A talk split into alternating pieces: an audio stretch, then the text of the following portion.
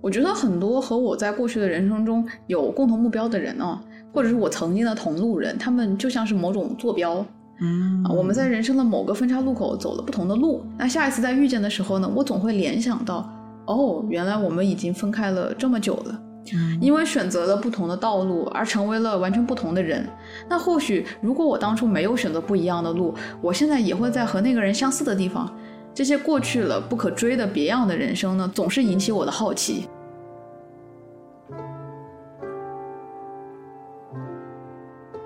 席琳颂在写给观众的信当中说：“这个故事关乎初恋，关乎人的成长，也关乎被我们放弃了的不同版本的自己。”他想要强调，人生并不是从一和二当中选择了一，那么二就被丢进了垃圾桶，我们再也不会去管它了，它再也不是我们人生的一部分了。被我们放弃的人生依然存在，且影响着我们的未来。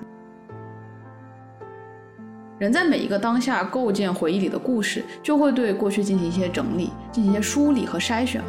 这个究竟是谁的这个问题会变得逐渐的清晰。那有一部分的过去无法继续参与当下自我的建构了，于是被归类为了过去的我，曾经版本的我，和过去的自己说再见。这并不是对某种过去的否定啊，因为我们过去的每一个选择，它固然决定了我们是谁，而我们也只能经历了过去。告别了过去，那才能抵达当下。我们从过去到当下，也真实的付出了很多的东西，所以这些东西它都是真实存在的。嗯。而当过往的人生涌入现在，当我们因为某些契机怀旧，就带来了一次或大或小的 identity crisis，一种身份的危机，需要我们主动的用某种方式去处理。这正是这部电影的核心所在，关于选择自己。我们很容易在脑中想着他会选择哪个男人呢？但事实上他会选择自己。两个男人都知道这一点，他们也因此而爱着他。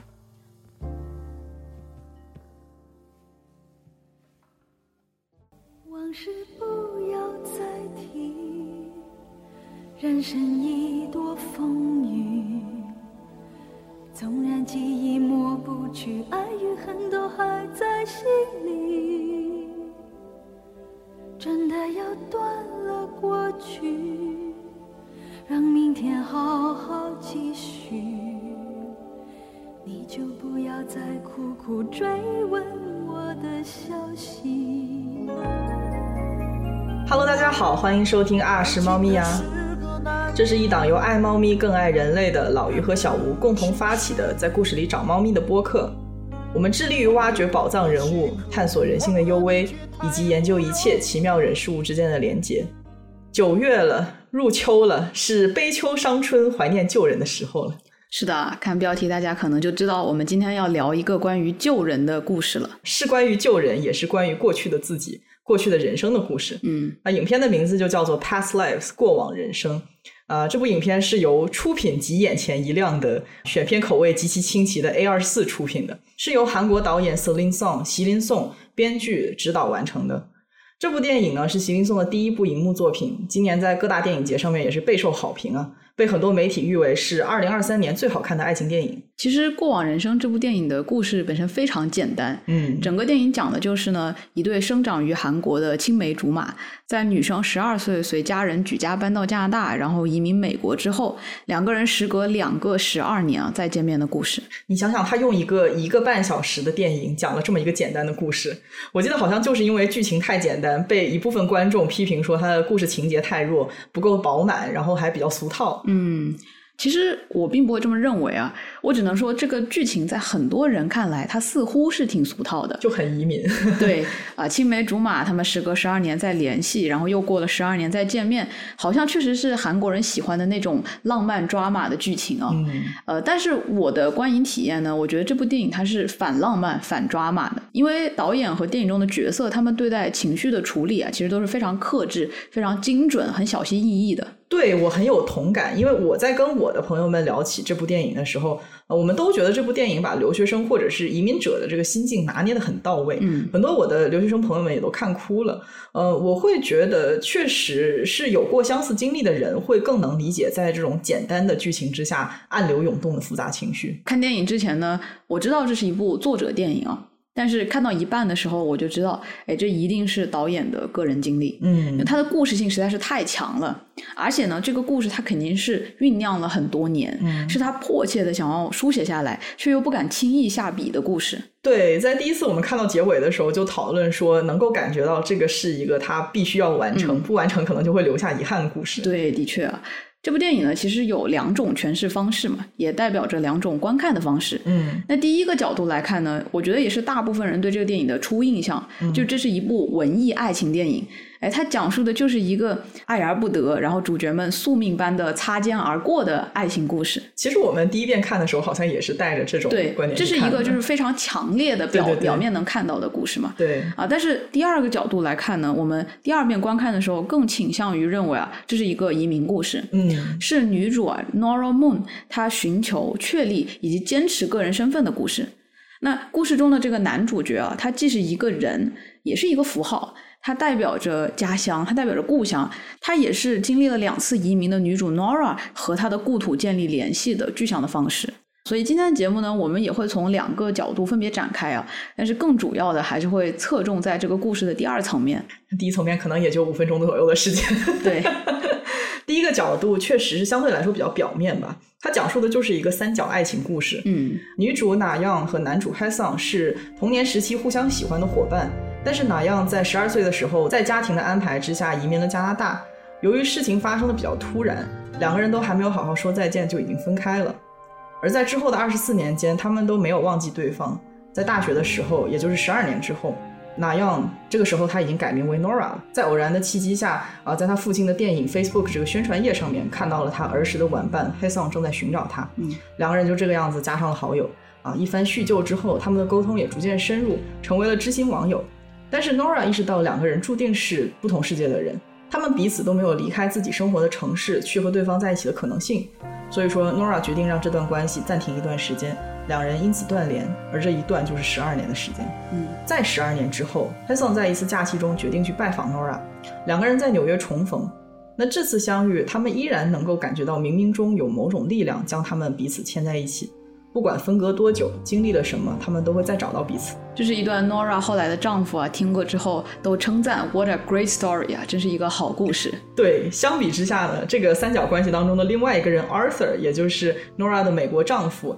他和 Nora 的故事就显得朴素务实的多。嗯，Nora 大学时和 h e s o n 断联之后，在一个 artist residency，就是呃叫做艺术家居所吧。嗯，它是一个为艺术家和作家提供空间，供他们和同行交流、获取灵感、专注工作的这么样一个地方。嗯，啊，就遇到了同为作家的 Arthur。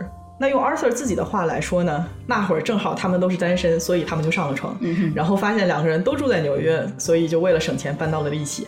然后两个人生活也很合拍，对彼此的创作事业也提供了很多的灵感和支持。因为之后 Nora 需要绿卡留在美国，所以他们就提前结婚了。现在两个人住在纽约东村的一个小公寓里面生活，你知道吧？这段话 Arthur 讲完了之后，Nora 都评价说：“哇，你可真够直白的，就是确实没有太多浪漫的元素在里面。”嗯，或者说和 Nora Hassan 这种时隔二十四年的会面比起来啊，这种跨越了时间和空间的聚会比起来呢，它这个浪漫程度就逊色很多嘛。啊，对对，也不是说完全不浪漫，还是跟那个 Hassan 比起来还是差一些。嗯，那故事中的 Nora Hassan 和 Arthur 的三角关系啊，浅显的说，Hassan 代表着像你刚才说的跨越时间的浪漫羁绊，而 Arthur 则更加的生活化。他和 Nora 是事业上的伴侣，是一种更加现实的、更加去浪漫化的选择。嗯，所以很多人认为结局的告别是深深的遗憾嘛。啊，二十四年之后，成年的 Nora 和 Hassan 终于初见了，就是在他们成年以后，对成年以后初见。那 Nora 带着 Hassan 去参观了纽约，两个人漫步在布鲁克林大道上，还介绍了自己的丈夫给 Hassan 认识。但是几番交流之后，他们都非常清楚的意识到啊，各自都不会为了对方放弃现有的生活，此生没有姻缘，只能寄希望于下一世。但即便如此，这一世的错过依然是真实的，令人感伤、感到遗憾的。漫长的等待和相当长的地理跨度啊，确实是可以充分浪漫化一段感情。但其实这两次他们的分开的理由都是一样的，就是他们的生活在逐渐的渐行渐远。而且我们看到两个人的互动啊，都不难发现他们在精神层面上其实没有太多的沟通。随着时间的流逝，两个人的互动啊、沟通啊也是越来越少。嗯，其实仔细观察的话，你就会发现他们两个的对话越到后面啊，这种话语之间的停顿和留白就越长。嗯，话语之间这种隐隐的尴尬感就非常的明显，就是我这我们俩这种尴尬癌患者，对，看着非常的煎熬，最最后一场那个真的是空气中凝固的尴尬。对 尴尬和感情啊，对非常浓郁的混合在了一起。对，就是他们很多时候没有什么共同话题，嗯但是又觉得必须得说点什么，就有了很多欲言又止的沉默嘛，或者是用一些可有可无的对话来填补那种空白。嗯，我看到有一些人对结局的理解是啊，女主为了绿卡放弃了青梅竹马的深情爱人啊，肯定是有一些人是这么理解的嘛，这嗯无疑是存在误解的。我们似乎天然的会把宽广的时间和空间的跨度与所谓的真爱画上等号啊。嗯那与这样的真爱相比呢，只是恰巧喜欢同样的电影和书，具有同样文艺偏好的 Nora 和 Arthur 呢，就显得太普通了。对，我觉得如果把 Nora 和 Hassan 理解为浪漫真爱的话，其实是要有一个前提，就是他们对彼此的感情都是爱情。嗯，但是实际上，这部分感情在电影当中并没有完全体现出来。对所以说，Nora 和 Hassan 有多少爱情，有没有爱情，其实嗯本来就很难讲。对，而且就算两个人真的有彼此之间相互的爱情哦，我觉得大概率也是错位的。嗯，对，啊，我更倾向于认为呢，在二十四年后的见面中，Hassan 对 Nora 的感情中啊，他仍然是保留了一部分浪漫爱的成分。嗯但是 Nora 对 Hassan 的这个浪漫爱的期待，应该是在很早之前就结束了。嗯不过呢，其实比较哪种爱情它更为深刻、啊、，Nora 究竟是爱还是不爱 Hassan 呢？其实这些问题它并不是那么重要。嗯嗯，因为呃，就像我们说的，它不仅仅是一部爱情电影，它更重要的实际上是 Nora 的选择和成长，嗯是她选择某个人和某个过去的自己做告别，而不是她选择了哪个男人。对，这部电影更多的是关于女主 Nora 的人生。之前我不就跟你说，如果这部剧里面她一定有一个主角的话，那就是 Nora，只有这一个主角。是的，啊、那她与 Hassan 的感情，与 Arthur 的感情，都是 Nora 人生中的一部分。她和 Hassan 的关系究竟是什么？究竟要如何定义？其实并不是讨论的中心。对。那让我们回到整部电影的开场啊，它既是这部电影的创作动机，也暗示了整部电影的主题。嗯故事的开场是纽约凌晨四点的一家酒吧啊，此时一个女人和两个男人坐在一桌，亚洲女人在中间，和右手边同样是亚洲长相的男人啊相谈甚欢。与此同时啊，左边的白人男性侧耳倾听，沉默寡言，表情似乎怅然若失。这一幕的画面啊，就引来了其他客人的猜想，它当然也引来了我们作为观影者的猜想。他们是什么关系呢？也许亚洲女人和白人男性是一对，而亚洲男性是女人的哥哥，或者亚洲女性和男性是一对，而白人男性是他们的美国朋友，或者他们都只是朋友。故事就带着这样的悬念展开。实际上，这一幕数年前就发生在导演席琳颂身上。彼时，她的青梅竹马从韩国来纽约，与她和她的丈夫坐在一间纽约酒吧内。他说：“当时我坐在这两个男人中间，我知道他们以不同的方式爱我，他们说着不同的语言，来自不同的文化，而我是他们坐在这里聊天的唯一理由。”啊，在我看来呢，这一幕它其实非常形象地展现了一个女人夹在两种文化之间的状态。这种 in betweenness 啊，在中间的感情，并不是我们传统理解的一个女人在两个男人之间踌躇不定、难舍难分，而是说啊，即使你已经选择了一个相伴一生的稳定伴侣，仍然会对另一个人带有深刻的情感与温存啊，这是一种不同于浪漫爱的特殊情感。故事中的亚洲男人海胜是典型的亚洲男人的形象，他是如此典型，以至于当这个男人出现在 Nora 面前，就带来了故土的熟悉感。它象征着 Nora 的根，是他无论如何都无法摆脱的一部分。而白人男性 Arthur 则代表着美国文化，是 Nora 当下所选择的生活，并选择一起生活的人。Nora 坐在两个男性中间，也夹在了两种身份之间。这种在外人看来并不清晰的三人关系，也暗示了 Nora 自身身份的模糊性。一方面，他已经入籍美国，也拥有了相对稳定的婚姻关系，但这不代表他的个人身份是完全稳固的。无论是身份认同，还是情感，还是与过去自我的关系，仍然有很大的模糊性在里面。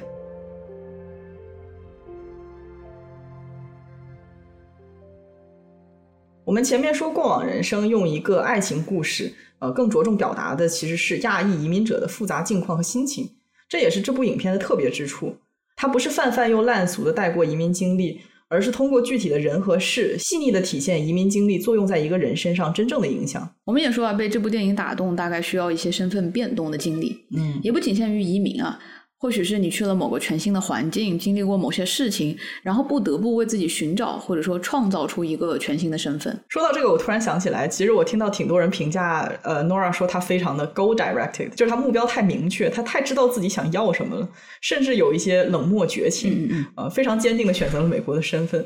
不过，我认为这个是忽略了 Nora 移民经历而得出的结论。相反，导演在塑造 Nora 的时候，加入了很多他对于自己身份、自我认同的这种复杂的感情。嗯他的压抑、他的取舍和最后的和解，呃，如果不结合他身份的变迁的经历的话，其实很难体会他的情感的这一层面。对啊，那如果想要理解主角 Nora 的人生选择啊，那就绕不开他作为一代移民者的身份。啊，是的，Nora 他一共经历了两次移民，第一次是在小学的时候跟随着家人移民到加拿大，在多伦多安家。第二次，我推测啊，是在高中或者大学的时候独自前往美国纽约学习文学，啊、成为了作家，一直到跟 Arthur 结婚，获得了美国绿卡，也就是永久居民嘛。然后在片中第二个十二年的时间节点，我们已经看到，彼时 Nora 已经是美国护照了，已经拥有美国的身份了。嗯虽然说片中没有细说二次移民的目的，但是其实不难看出，Nora 一家人一开始的目标就是去美国。是心怀美国梦的。对啊，但是直接移民美国，在当时和现在都是非常非常困难的，嗯而移民加拿大呢，就容易的多了。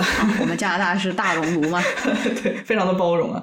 呃，然后等到有了加拿大身份之后，就能够轻松的移民美国。结果呃绕了一大圈之后，，Nora 来到了纽约。啊，先来加拿大，主打一个曲线救国。哎，对，那这个从东亚到北美的移民经历，给 Nora 的个人身份带来了巨变。嗯，这样的变化，我们可以通过 Nora 的生活细节观察到，很轻松就能观察到。是的，我觉得最显眼的就是她的名字，名字真的是每一个东亚留学生和移民者融入白人社会非常重要的第一步。嗯嗯因为语言系统之间的差异嘛，你用自己的真名，你用拼音读起来就会非常的奇怪。对，而且大部分时候外国人根本也读不对，所以换成英文名真的就是为了沟通流畅。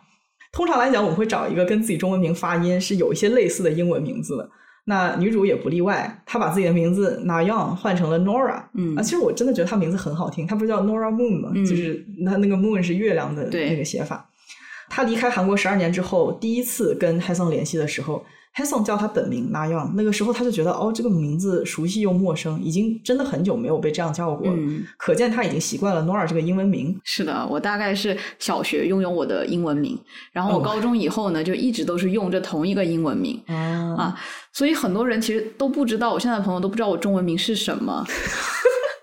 然后今年不是年初我回国嘛，我五嗯年没回国嘛，回去然后就见了一些小时候的朋友啊，包括父母，他们就会直呼我的中文名嘛。吓死了！我当时听到那一刻，就有一种非常奇怪的陌生感，就好像你们在说另一个人是吗？你不要！后期给你逼掉。我记得有一次我们吵架，你突然间直呼我的大名，那一瞬间我真的懵了。你的大名真的很少用哎，我感觉我的大名每天都在被叫。对，因为我觉得我当下更加认同于就是我这个英文名的使用。啊我无论是在工作中，包括现在交的朋友，他们都是以我的英文名来称呼我的。啊所以你突然之间叫我的中文名呢，我就会觉得恍如隔世的感觉。我觉得从名字来说，其实我们有三个身份，嗯你知道吧？一个是你自己的本名，就是我们的中文名；另外一个是英文名，然后还有一个就是老外瞎读的中文拼音。啊，我的那个名字开头不是 X 嘛，然后外国人他不会去发西这个音，他会发可思。可信。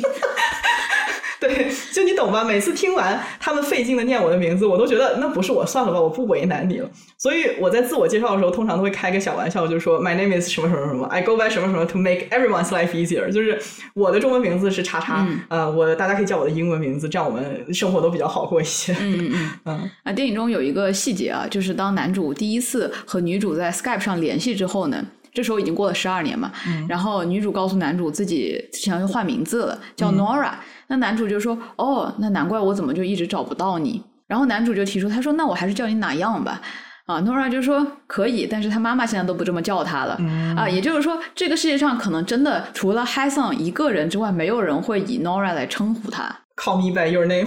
呀其实我就想说啊，名字是我们和他人产生连结的重要途径。那这个地方它就被具象化了嘛？因为哈桑他一直都是在通过哪样这个名字寻找 Nora 的，他找不到了、啊，所以说这个联系就断掉了。名字是他人呼唤我们、找寻我们的唯一方式。当我在一个很多人的地方，我要找到你的时候，我会直呼你的大名，嗯对不对？所以说，的确就如你所说，“Call me by your name”，以我的名字呼唤你嘛，啊，嗯，所以说情人之间他们也会有一些独特的爱称啊，也意在表明，在某一个特殊的私人空间里面，这是我们唯一呼唤对方的方式。对，那除了名字以外啊，另一个很明显的改变就是 Nora 的语言。啊，这一点我不得不说，演员真的是演得非常好啊！无论是女主她非常生疏的韩语，还是后来男主到访美国的蹩脚的英语，都拿捏得十分好。对，他在跟 Hasan 做网友的时候，我们就发现 Nora 的韩语已经非常的生疏了。嗯为了跟 Hasan 交流，他还要重新去学习韩语打字。嗯在国外呢，Nora 只有跟父母沟通的时候会用韩语，平时已经习惯英文交流了。这一点，同为留学生其实还蛮有感触的。虽然我们平常用中文肯定是比 Nora 要频繁很多，但是现在在英文环境待习惯了，很多表达的第一反应，它就是英文不是母语了。嗯或者是某种呃母语和英文的混合体，就是听起来让人觉得很烦的那种。啊啊啊！对，用纯母语沟通的话是要做额外的功课的。我比你这点好一点哦，毕竟我会经常阅读中文书籍嘛，然后有写日记的习惯。嗯，啊，老于在国外生活的时间就比我长很多，所以说做播客这几年对于你来说是中文复健。其实挺有用的，我觉得。我我听说读还挺好的，因为这边中国朋友还是很多，但是感觉退化最明显的就是手写中文。嗯，我之前在国内有些场合需要写一些汉字嘛，我就拿起笔来一笔一画的写的时候，就好陌生啊，而且真的好丑啊，特别像小学生写字。还有一个我觉得挺微妙的体现 Nora 身份变化的点，就是她的衣着、外貌和生活习惯。嗯就你有没有觉得，哪怕这个人他不讲话，他这个小麦色的肌肤、自信的咧嘴笑、贴头皮的发型、紧身的背心或者这个 T 恤加一个袖子过长的毛外套，就能一眼让人看出他是这个 ABA，、就是 Asian Born American 的这个身份嘛？对，的确。啊如果再有一个飞天眼线，可能它就更像。其实我也不能完全说上来究竟是哪里让它变得长得这么的 ABA 了，但是 ABA 真的是一种非常明显的风格。其实还是文化影响我们的生活习惯嘛。嗯对，这点我觉得体现的特别明显啊，就是在美国长大的中国人，他们的衣着呢会更被本地的文化影响，更接近本地人。嗯但是和纯美国人呢还是有一些差别的，就形成了他们这个群体独特的穿搭风格。我觉得亚裔美国人有属于这个群体的面相，就是可能确实是环境还影响你的长相，啊这这也是有可能的。的嗯 对，然后还有就是他住处的这种食物，尤其是他大学时期还跟白人一起生活之前，他的厨房放着韩国的海带干，但是他跟妈妈语音的时候吃着一碗不知道是什么的脆脆的零食作为简餐，嗯比如说他这个饮食习惯上面也是习惯了白人主食的吃法。我就突然想起来，那也是那场吃东西的戏，他用一种极其白人女的这个手势，我不知道你有没有看到，就是这个样子。对你跟我示范的时候，我我大概能理解就。很白，拿着他手里拿着零食，然后抠了抠脸。我看到那个时候就心想，哦，他太白了，这是只有白人女才会做出来的行为。抠脸手势，对。嗯嗯，明白。但是他一边和妈妈打电话，一边聊过去的这个同学长大的八卦，这个行为呢，其实又挺东亚的。对，因为亚洲的家长真的很喜欢进行这样的亲子活动。嗯现在我和我妈打电话也总是聊这些啊，就是哎，以前的同学怎么怎么样了，我表哥表妹怎么怎么样了，某某别人家的孩子最近发展的如何了。东家长西家短。啊、是的，嗯所以我觉得女主的行为是在美国人和亚洲人之间切换的，嗯就某些方面特别的西化，但是有些方面呢还是极其的东亚的。对，其实不只是这种行为上的切换啊，在电影当中，我们也可以看到导演通过切换 Nora 和 Hasan 的生活来对比美韩生活方式和它城市风貌的巨大的差异。嗯就比如说两个城市的大远景，它会连在一起，嗯或者是 Nora 在美国独自生活的公寓之后，紧跟着 Hasan 还跟爸妈住在一起的这么样一个镜头。嗯然后他妈妈早上会做很丰盛的早餐，爸爸在一旁读报纸，也不会加入对话。典型的那种东很东亚亚家庭。对啊对。在电影中，我们看到 Nora 她总是一个人呢、一个人自习，一个人吃饭；而在韩国的 Hasan 呢，却总是被家人啊、朋友环绕。嗯啊，这一点也非常能够凸显出西方的个人主义和东亚的集体主义文化的巨大差别。对，Nora 和 Hasan 的生活对比，让观众感受到北美和东亚的巨大差异。历史上来说呢，北美的亚洲移民潮从一九九零年开始才急速的增长，比起其他的族裔是晚了很多很多的。嗯，所以说，移民美国的亚洲人融入北美文化其实是非常困难的。是的，大部分的移民者都是带着 dual identity，就是两种身份，双重身份。对双重身份，一个是与故乡的家人和朋友相处时候的身份，嗯另外一个是学习工作时候用的身份。哪怕是 Nora 这样幼年就移民的，其实也是在两种身份之间来回切换的。嗯，没错。电影中的 Hassan 和 Nora 建立连接的时间点呢，分别是 Nora 离开韩国后的第一个十二年，以及接下来的第二个十二年。嗯这两次的接触其实都是很短暂的，但是激起两个人的情绪呢，又都很强烈。啊，我们之前讨论过两个人对彼此的微妙感情的时候，也说到啊，这两次的接触，两个人对彼此的感情它存在着一些差异，所以我觉得我们可以分别讨论一下。那先说第一个十二年，导演呢，他只用了两个镜头切入了第一个十二年，我当时就觉得哇，好仓促。很快啊。对，一个是女主坐在了行驶在曼哈顿大道的出租车上，啊，另一个呢是她在一个文学课的 seminar，类似于讨论会，就是同学们分享对这一周布置的阅读的感想和观点啊。这个时候，我们看到 Nora 还是比较害羞的，她没有什么发言，表情拘谨。啊，下课了之后呢，也会直接回到自己的住所，和妈妈用韩语打电话。嗯当然，我也可以猜测她为什么在这个讨论会上非常的拘谨啊，嗯，因为毕竟这是一个文学专业。这是一个文学专业，他们讨论的不是他的生活经验，对而是可能是北美人的生活经验对。然后 Nora 回家和妈妈聊天的时候啊，就聊到小时候移民前认识的人现在过得怎么样了，哎，就突然之间想起来他儿时很要好的 Hassan 啊，于是就在尝试谷歌搜索，结果意外发现 Hassan 竟然在寻找他，于是加了对方的 Facebook，两个人就建立了联系。嗯，所以你觉得啊刚上大学的 Nora，她突然之间发现寻找她的 Hassan，她是一种什么感觉？嗯，你记不记得我刚搬过来的时候，我们俩收拾你家，翻到了一个装满小屋的旧物、充满回忆的盒子，嗯然后我们俩就坐在那儿翻了好半天。我觉得每个人应该都有这种储物盒，嗯 像是我的，我就会装一些过去的同学录啊、小时候的照片啊、以前的朋友送的礼物、写的信之类的。嗯呃，我觉得 Nora 看到那条信息，回想起以前的事情，然后又费劲打字回复 o n 时候的那种感觉，其实就像是你打扫房间的时候一不小心打开了这个盒子。嗯 呃，本来手头你是有活儿要干的，但是你还是会坐在那儿翻很久。嗯、我觉得就是类似这样的感觉。嗯，这个比喻蛮好的。其实我是一个很恋旧的人，很多东西都不会扔。嗯然后每次想扔的时候呢，就会想到，哎，这个东西我是在什么样的情景下拿到的？那送我的那个人是什么心情？哦，然后我就舍不得扔。就比如说妈妈送的贴在墙上的挂钩，后面的胶都已经干了，也被猫啃烂了，还是留着不扔。就是我就想到我妈送我这个挂钩的时候，她肯定是想着我可以挂一些东西。就我还记得我妈把这个挂钩给我的时候，她说：“哎，你可以放在厕所的墙上挂一些小毛巾啊、小脸盆啊之类的。”其实虽然我在这里嘲笑你，但是我对旧物也是很有感情的，嗯尤其是在国外，你对爸妈给塞的那种杂七杂八的东西，就是舍不得扔。是的，我就记得，呃，高中的时候，我妈给我带了什么乱七八糟的东西，一直我都没用，一直都没有用过啊。但是每一次搬家，你又舍不得扔，一直带到大学，带到工作啊。结果回国的时候，我打我还打包带回国了。哎就你懂吧？走了一圈，他又回国了，运费花了很多钱。我太懂了，就是很多东西，我们当地有句话叫“豆腐盘成肉价钱”，就是说这个豆腐不贵，但是你盘来盘去，它就贵了，知道吗？哦，真的。我有很多东西就是跟我走来走去啊，这个运输的价值早就已经超过自身价值的好多好多倍了。尤其是你的教科书，嗯，是的，很多东西都这样子嘛。你把它放到一个盒子里，你知道它在哪里，但是你几乎不会想到去使用它或者去翻翻它。嗯，事实上，我每一次翻到这些旧东西的时候呢，要么是搬家，要么是大扫除，收拾东西的时候就突然看到它们。嗯，所以我觉得你的比喻很贴切啊。Nora 看到 Hassan 的消息，就好像是偶然的撞见了某个旧物啊。嗯那在此之上啊，我觉得 Hassan 的寻找呢，在 Nora 那里又像是一种来自故乡的呼唤嗯啊，勾引着他去回忆起一些记忆中已经模糊的东西。嗯这个时候，Nora 虽然已经在语言上啊、生活上已经适应美国了，但是仍然和故乡有一种弱连结。那 Hassan 的出现就具象化了这种弱连接嘛。嗯实际上，Nora 一开始几乎都忘了 Hassan 的名字了，但是我们的回忆啊，人的回忆，他其实非常擅长于记忆某种感觉、某个叙述。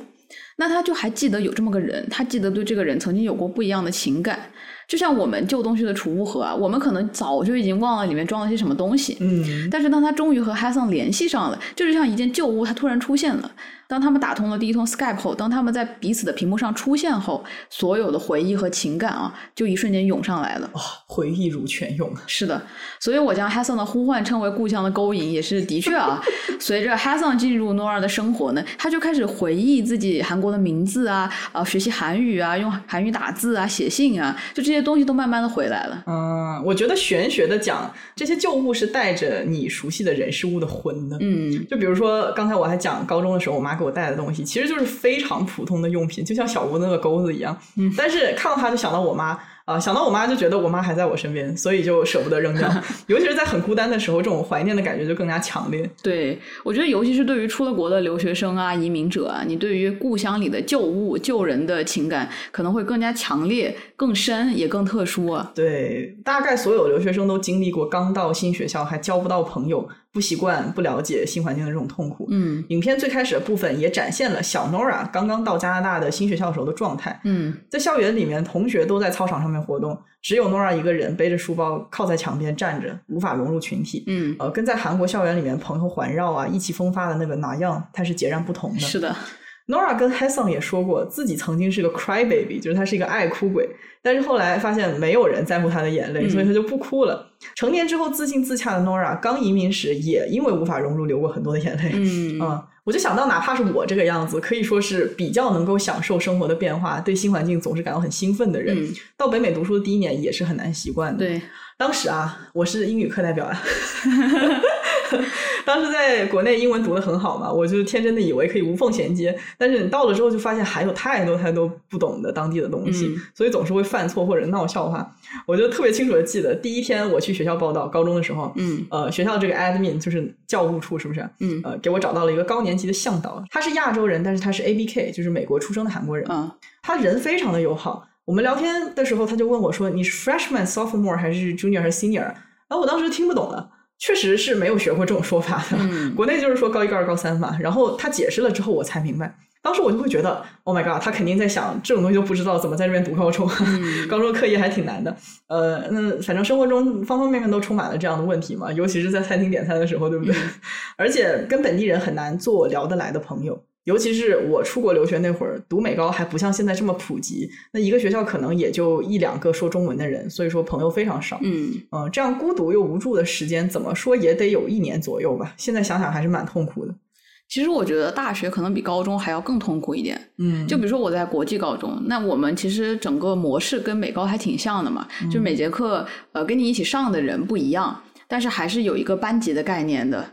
啊，就是中国特色美高，就是你还是会有一个你自己的固定的集体的，然后你平时就走走班嘛，就是读不同的课，然后和不同的人上。就是说，哪怕是你这种美高啊，就算你没有一个自己的班级，那你的整个年级的人也就那么多嘛，你的课也就是小班的，你们多上几次呢，就混个脸熟是没问题的。对，我觉得高中它的难点不在于混脸熟，高中它的难点其实在于年纪小啊。对，反正我觉得难点是不太一样的，可能对对。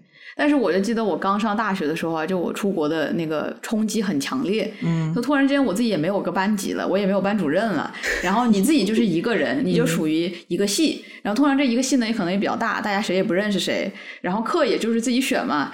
呃，一节课几百个人，也就是说，像我这种非常内向的人哦，如果你不主动交朋友的话，真的可能一整年都不认识班上的任何一个人。真的，而且上大学也不仅仅是对我们留学生的冲击啊，我觉得对于外国学生，就是你如果不是本地的学生，你也是冲击。嗯嗯嗯。我就记得我上大学的第一年，我刚到国外的时候，那个时候我就很想交朋友嘛。然后我就去参加学校发来那种邮件里面组织的活动，嗯，呃，我第一周呢参加了一个类似于傍晚登山的活动，然后就在活动上认识了一个同样内向的姐姐，她是外地人来这边上学，所以也不认识任何人，然后我们就交流了一些基础信息啊，你从哪里来之类之类的，我们就聊到了我们在大学对于交不到朋友啊很紧张很不安，我们呢就交换了手机号码，嗯。啊是的，因为那个时候我刚来，我也没有什么脸书账号，所以我就是交换了电话号码嘛，嗯，然后在活动结束的时候，他就跟我说，他说你一定要给我发消。息哦，你不给我发，我会很难过。嗯，但其实我连他的名字可能都没有记住啊，我也不知道和他说什么，也不知道有什么可以和他一起进行的活动，所以只是在短信上跟他说了个嗨，以后哎，就真的不知道说说什么了。我突然想到，今天我不是刚好去参加了学校的这个新生见面会嘛，就我研究生的这个项目。然后我们那个项目的某一个 D 就是一个主任，他特别的可爱，他是一个外向的六十岁的老 gay。然后在上午的讲座结束之后，他就跟所有人说，在座的 introvert，也就是我们俗称的内向者，我们 I 人，大家都辛苦了。我知道你们今天都非常的不容易，是的，比上课还难。对，你说的非常对。其实我觉得这个跟性格的关系更加密切一些。今天我旁边就坐了一排 I 人，嗯就是什么颜色的人都有。嗯 对，呃，强制破冰的这个环节，所有人都是痛苦面具，然后强迫被交换了手机号或者是 Facebook 之后就没有然后了。嗯嗯所以现在想想，我觉得整个大学时期最大的挑战，并不是毕业论文，而是大一的新生适应期，那真的是我的噩梦啊！我那个时候刚出国的前几个月，我几乎每天都哭着和我妈说：“我说我不该出国的，我在这里交不到朋友，我好孤独，真的很离谱，真的就是每天都要跟妈妈打电话一个小时。鸡皮口小屋，然后，然后那个时候我的同学嘛，就是到了第二学期的时候，我还说我每天跟妈妈打电话，好多人就已经不和妈妈每天打电话，他们都是一周打一次，然后他们就说你怎么还在跟你妈每天都在打电话？我说因为我还没有交到朋友。像老于就是好像到了之后第一个星期就已经变成一个星期打一次电话。我估计你就是那种刚出去的时候每天找妈妈的小朋友。是的，我也有同感，但是我属于是自己憋着，同时马不停蹄的寻找交友方式的那一类。是的，就是因为我非常不善于社交嘛，然后也经常逃避集体活动，所以大一就是 like 非常痛苦，非常痛苦。嗯啊、那个时候我的社交需求呢，基本上就是靠和我妈说话，以及呢在网上找一些高中啊或者初中的同学聊天。嗯，但是很不幸啊，其实我初中、高中也没有什么朋友。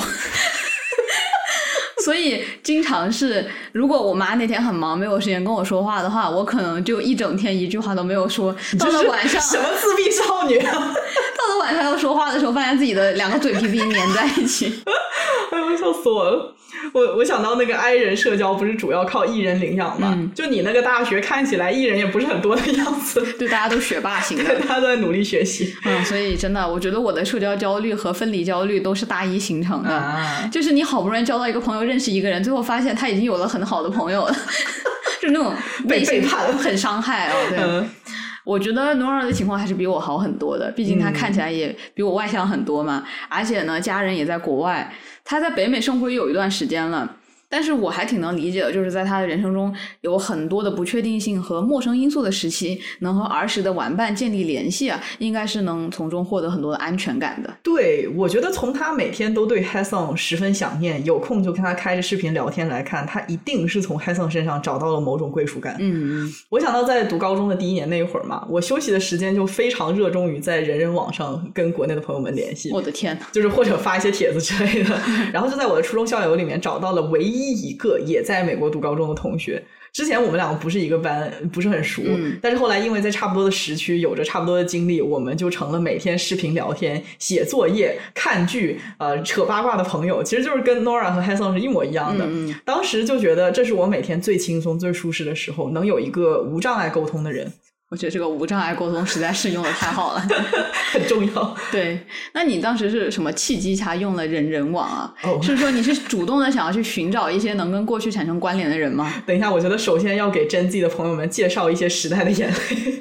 这个人人网的，如果叫它校内网的话，它的眼泪可能就更多了。这个是国内最早的校园社交网络平台之一。嗯，我们初中、高中那会儿都是通过人人网和 QQ 进行联络的。其实就是最早抄 Facebook 的啊，对对对主打一个同名交友。对。但是后来证明，这种交友软件呢，对于性格含蓄的中国人是挺不合适的。我们中国人流行在社交媒体上统一叫某某 最好谁也不要认出来这个某某是谁。真的，嗯，这个人人网呢，我在出国之前就已经在用了，所以相当于那里也是我人际网络的所在地嘛。呃，那会儿在加州这个地广人稀的地方，还没有找到很亲密的朋友。我当时住的那个寄宿家庭也很宅，一般都不会出去玩。然后他家里的小朋友可能也就三岁，我不想跟他一起玩。嗯 呃，需要社交的时候，就还是在自己熟悉的交友圈里面聊天，分享新的生活、新的环境，然后就很偶然的跟那个朋友聊上了。啊、这跟 Hassan 和 Nora 在 Facebook 上面寻找对方的过程也是差不多的。对啊，我跟那个朋友也是 Skype，所以看的时候就觉得特别的亲切。哎，其实我很好奇哦，就是你跟以前的人建立了联系，那你们以前也不算是很熟了，出来之后甚至都不在一个城市哦，是什么东西把你们俩牵在了一起，让你们每天想要一起开着视频说话呢？首先，我要讲一下我们在初中时候的关系是，他是我呃最好的女生朋友的男朋友的绯闻女友。Oh my god！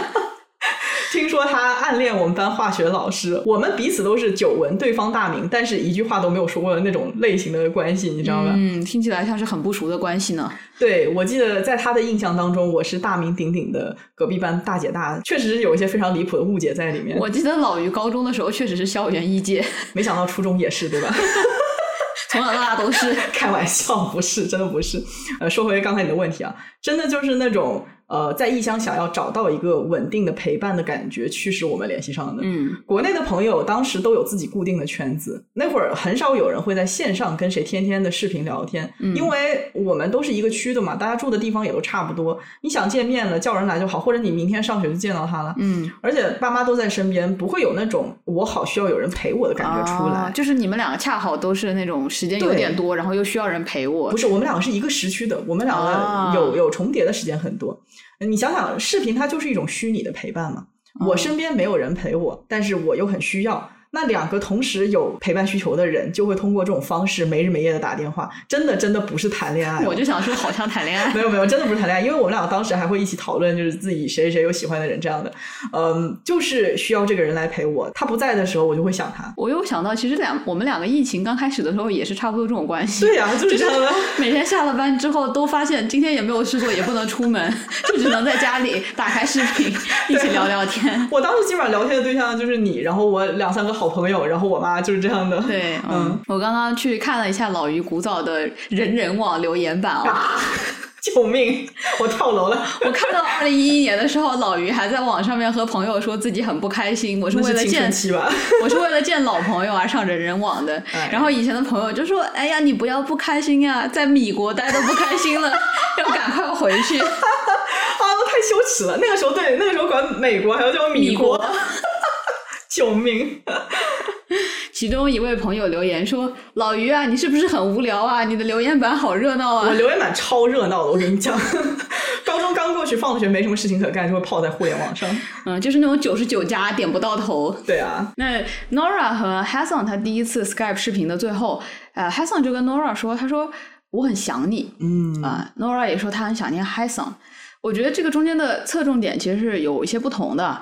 Hassan 他想念的是 Nora 这个特别的人，嗯，而 Nora 想念的呢，更多的是 Hassan 带给自己的那种感觉，那种与故土相连的熟悉感以及安全感。Nora 从小就是个爱哭鬼啊，但是当 Hassan 问他：“哎，你现在还哭吗？”他说：“啊，我不哭了。小时候哭的时候，每次你都会陪我。那出来了以后，因为没有人在乎，所以我不哭了。”就证明在 Nora 心中，Hassan 是那个无条件关心他、陪伴他、倾听他的人。嗯，而事实上呢，故人所带来的这种怀旧感啊，对人的健康有非常多积极的影响，也会使我们分泌 oxytocin 催产素，是那些让我们感觉到舒适、让我们感觉到快乐的那种感觉，可以消除孤独感和紧张感嘛？对，其实研究就已经证明了，这种怀旧的感觉能够对抗孤独、无聊和焦虑的感觉。嗯，可以让人们变得不那么斤斤计较，对不熟悉的。人事物变得更加的包容，甚至它还能够提高和爱人或者家人之间的亲密程度和幸福感。嗯，而且最有意思的是哦，怀旧感它还可以对躯体产生影响。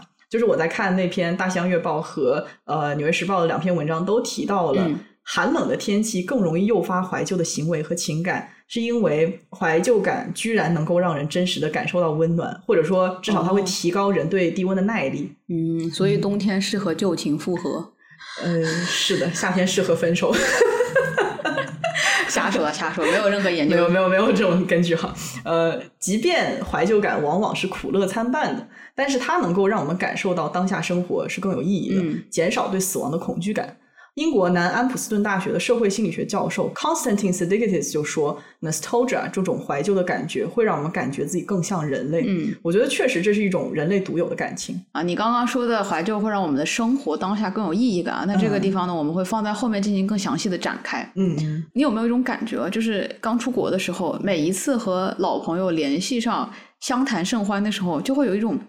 很强烈的想要回归故土的冲动。其实我不会想要回去，但是对我来说，就像是在这个交谈的空间内创造出了家乡的氛围。嗯，比起想回国的想法，我更常有的感觉是，我不想要离开这个聊天的空间、聊天室。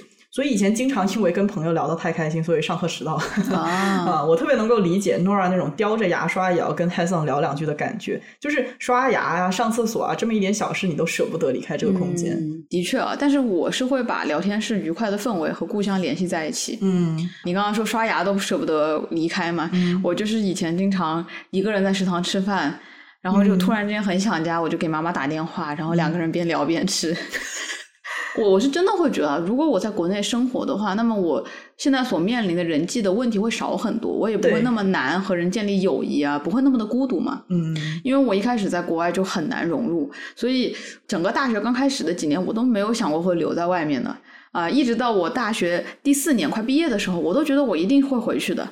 不过后来呢，也在这边找到了工作，然后申请研究生，然后有了朋友、啊，然后今年的鱼也来了之后呢，我就很难想象我以后会回国工作啊或者生活是什么样子了。嗯，这么一想，这个适应的过程真的非常漫长。嗯，Nora 小学就出国了，到了大学，她还是会有那种留恋故乡的感觉。是的，但是其实对于 Nora 来说啊，和 Hassan 的沟通那种兴奋呢、舒适的感觉，无论如何也要想找机会聊两句的感觉，它很快就变成了一种精神压力，嗯因为他的怀旧啊，逐渐发展成了一种思念。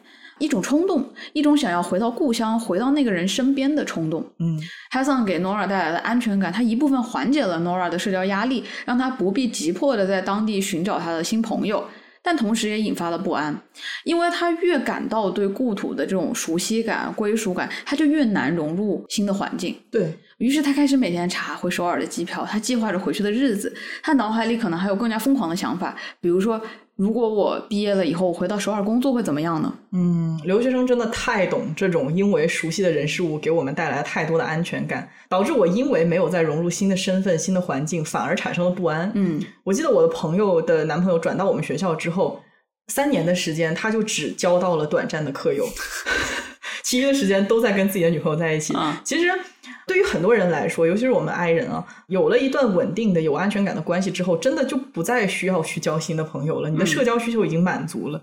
但是对于正在新环境里面成长、需要建立人际网络呃来稳固事业的人来说，这就非常致命了。是的，我高中的朋友也是，她在国内上高中的时候，当时和男朋友在一起了嘛，嗯，然后他们出国之后就住在一起，之后大学四年也没有分开，研究生也没有分开，导致他们两个人大学四年 交到的朋友可能比我还少，因为我至少有在努力交朋友。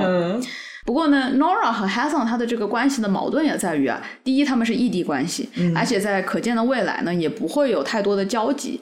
第二，我觉得是更加重要的原因啊，就算是 Hassan 来到了纽约，Nora 可能也不会安于有他在身边的陪伴就仅此而已了，他不会安于这种啊我们每天过过日子、谈谈心的关系，因为 Nora 是带着野心来的，他想要融入当地的文化，他想要在这片土地上成就自己的美国梦。她可是在小学就说出我想要得诺贝尔奖的这样的女人。是的，啊，所以说生活的圈子缩小啊，融入的进度缓慢了，这其中的焦虑感很快就会淹没呃旧有带来的安全感。嗯啊，于是 Nora 决定切断和 Hassan 的联系啊。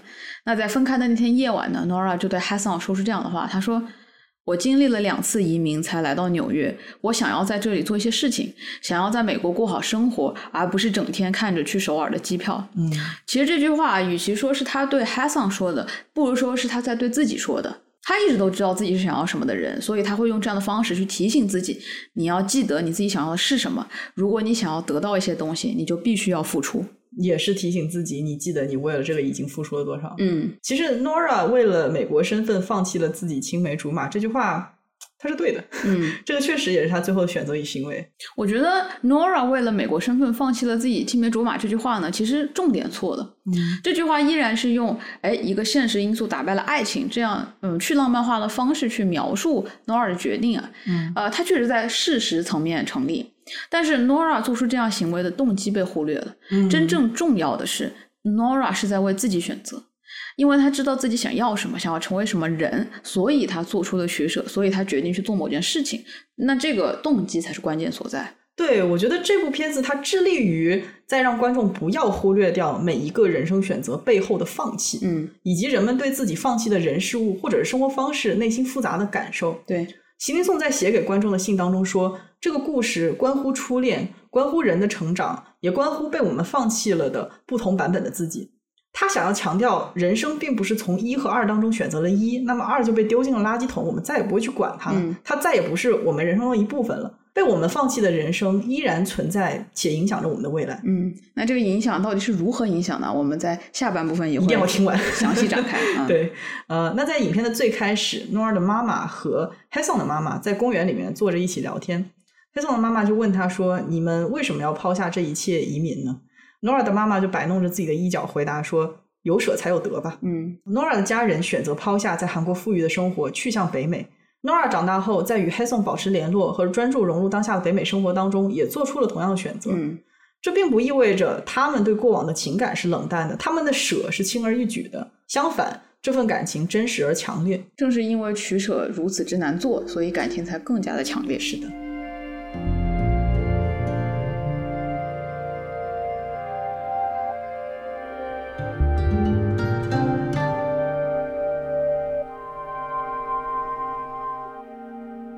我们刚刚讲了 Hassan 和 Nora 第一个十二年的短暂线上联系，这样的联系在 Nora 单方面提出结束之后戛然而止。那一次断联之后，作为工程师的 Hassan 去了中国交换，学习中文之后，大学毕业，按部就班的进入了职场，成为了一名普通的职员。Nora 去了艺术家居所，在那里遇到了之后的丈夫，犹太裔作家 Arthur，然后他们结婚。Nora 也终于抵达了移民之路的终点，获得美国绿卡，换取美国的护照，也如愿成为了一名剧作家。黑松和 Nora 再次见面是黑松主动提出的，此时距离上一次断联已经过了十二年的时间。黑松终于来到了纽约，面对面见到了 Nora。又隔了十二年哦，是，这一次 Nora 和十二年前刚刚上大学的时候又有了很大的不同啊。嗯，这个时候她已经和本土的文化融入的比较好了，和她的美国丈夫 Arthur 呢，呃，琴瑟和弦，在本地也建立了一些关系网啊。嗯啊，这个时候她写作的剧本已经在了排练环节，之后可能会在某一个小剧场演出。嗯，所以在这个时候啊，离家二十四载，她和韩国她的故乡的联系其实已经很淡很淡了。嗯，虽然这样的联系已经很淡了，但是还是没有完全消失嘛。嗯同理，他对美国无法融入的感觉会随着居住的时间，随着对本地文化的了解的增长而缓解，嗯，但是它不会完全消失。是的，在 Arthur 和 Nora 的婚姻当中，还是能够看到很多韩国的痕迹。呃，我记得展现第二个十二年之后，Nora 的生活状态的时候，他和 Arthur 抱在一起躺在床上嘛，嗯然后 Arthur 跟他说的居然是韩语，嗯 而 Nora 回复的是英文。然后后来我们也了解到，Arthur 为了能够跟他和他的家庭更加亲密，自己去学了韩语，还学了韩国花牌，还喜欢喝辣牛肉汤。嗯 呃，也就是说，他和故乡的联系对她和她丈夫的相处方式是产生了一定影响的一，些夫妻情趣。是一些床上的密语了，确实。嗯，他们夫妻的生活当中还是充斥着很多韩国的元素嘛，这个和普通的白人夫妇的生活方式还是挺不一样的。是的，而且从 Arthur 的口中，我们了解到 Nora 说梦话的时候都是用韩语的，嗯这一点甚至他自己都没有意识到，潜意识里他韩国的根还是在那里的。对，我就记得原来留学生之间有一个很流行的说法嘛，就是说如果你做梦的时候用的语言都是英语的话，那你真的整个人都变白了，因为潜意识它是不受个人控制的嘛。其实这个还蛮准的，我现在的梦都是中英混合，它已经不是某一种语言了。我觉得是因为有些东西你都不知道如何用中文表达。对对对，嗯是。我们在做这期聊到这期的时候，说到了一个我们自创的概念，叫做北美浓度，或者说呢就是西化程度嘛。嗯嗯啊，也就是说，一个亚洲人他移民到了国外，美国啊、英国或者是欧洲，他实际上还是处于一个两种文化的光谱之中。嗯你不存在一个亚洲人真的变成了外国人，只能说每个人被同化的程度是不同的。嗯，其实我觉得每一个移民者都处于一个永远在被同化的过程中。对。你永远是在光谱上朝着两极接近，却无法真正抵达任何一边。对，我觉得这里需要先介绍一下 assimilation 同化这个概念啊，这是移民者到了新的国家必然会经历的过程，指的就是移民群体逐渐采纳了新国家的文化、价值观、习惯等等等等，嗯。以至于他们故乡的特征和身份逐渐减弱的这么样的一个过程。嗯那同化程度也就决定了一个移民者的北美浓度啊，在这里我们特指移民北美的人啊，嗯当然移民欧洲的话，可能就是欧洲浓度了。对，啊，相当于把亚洲和北美两种文化放在光谱的两端，那移民者他就是处在中间。移民者的北美浓度基本上可以用在北美待的时间长短来判断。嗯那海外华人呢，见面很常问的问题就是你是什么时候来的呀？对对不对？比如说我是高中过来的，那我了解到对方他也是美高的，我就会觉得哎，那更加亲近了。嗯如果是同届的话，那可能就更亲了，因为我们的海外经历大概是类似的，我们的价值观和思维模式也更加类似。嗯所以说，北美浓度从大到小基本上可以分为几个档，就是这个 ABA 在美国出生的亚洲人，小学出国的、初中出国的、高中出国的，然后大学出国的、研究生、博士出国的，或者是工作之后才出国的。嗯两种文化对个人身份形成的影响多少是由浓度来决定的。嗯所以说，北美浓度更接近的人，更有可能建立相似的身份、相似的价值观和思维方式。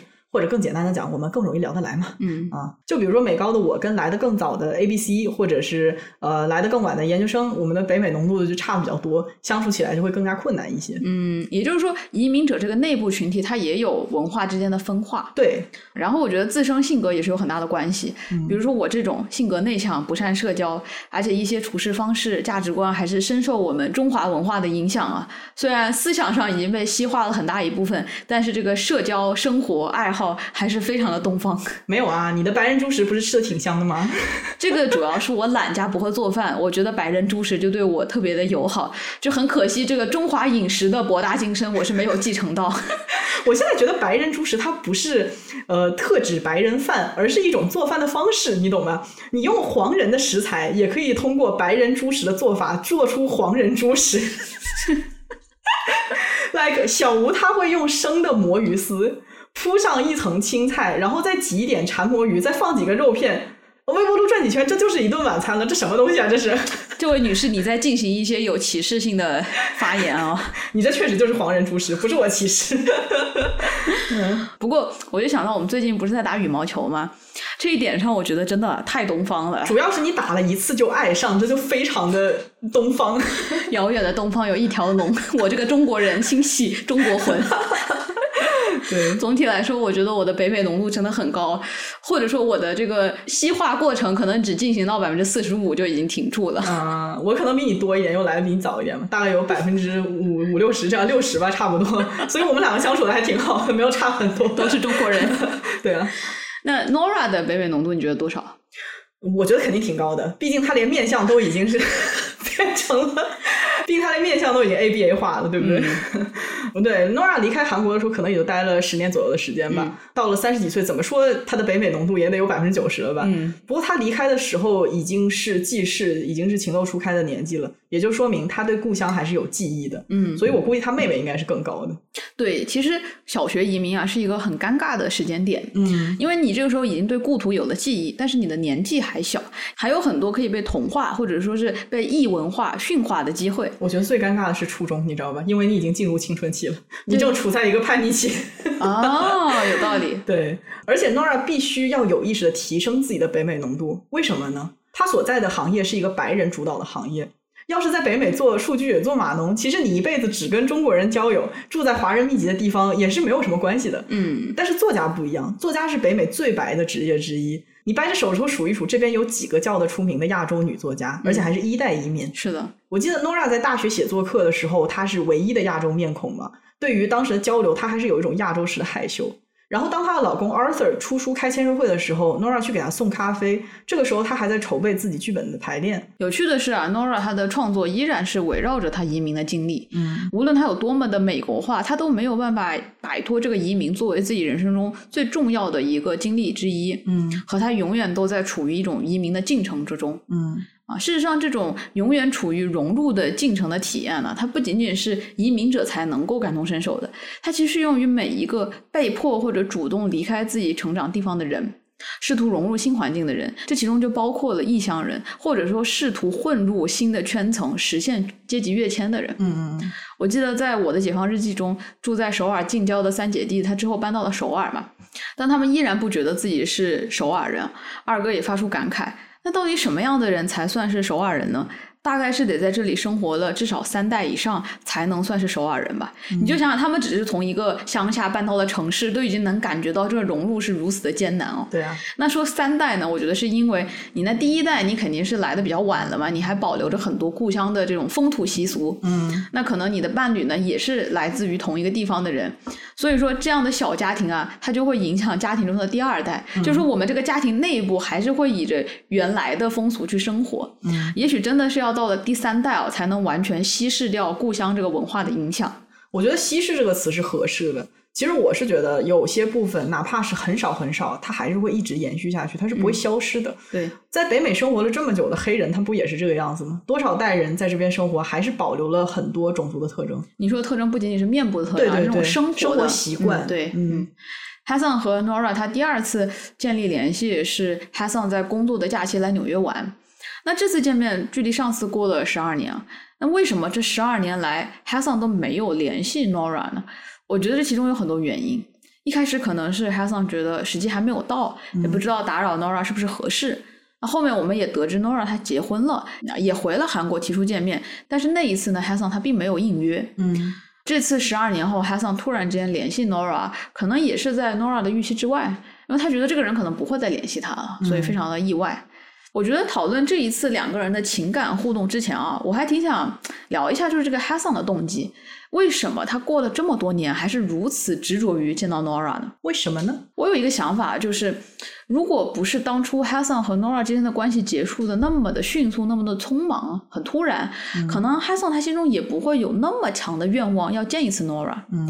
因为如果他们保持了之前的联络，最后可能你会发现两个人他没什么可以聊的，他就慢慢的淡了。嗯，老于，你说你之前高中经常和你视频的朋友，你们这个非常激烈的 感情，我的天呐，没没有，不是那样的，我们不是那种关系。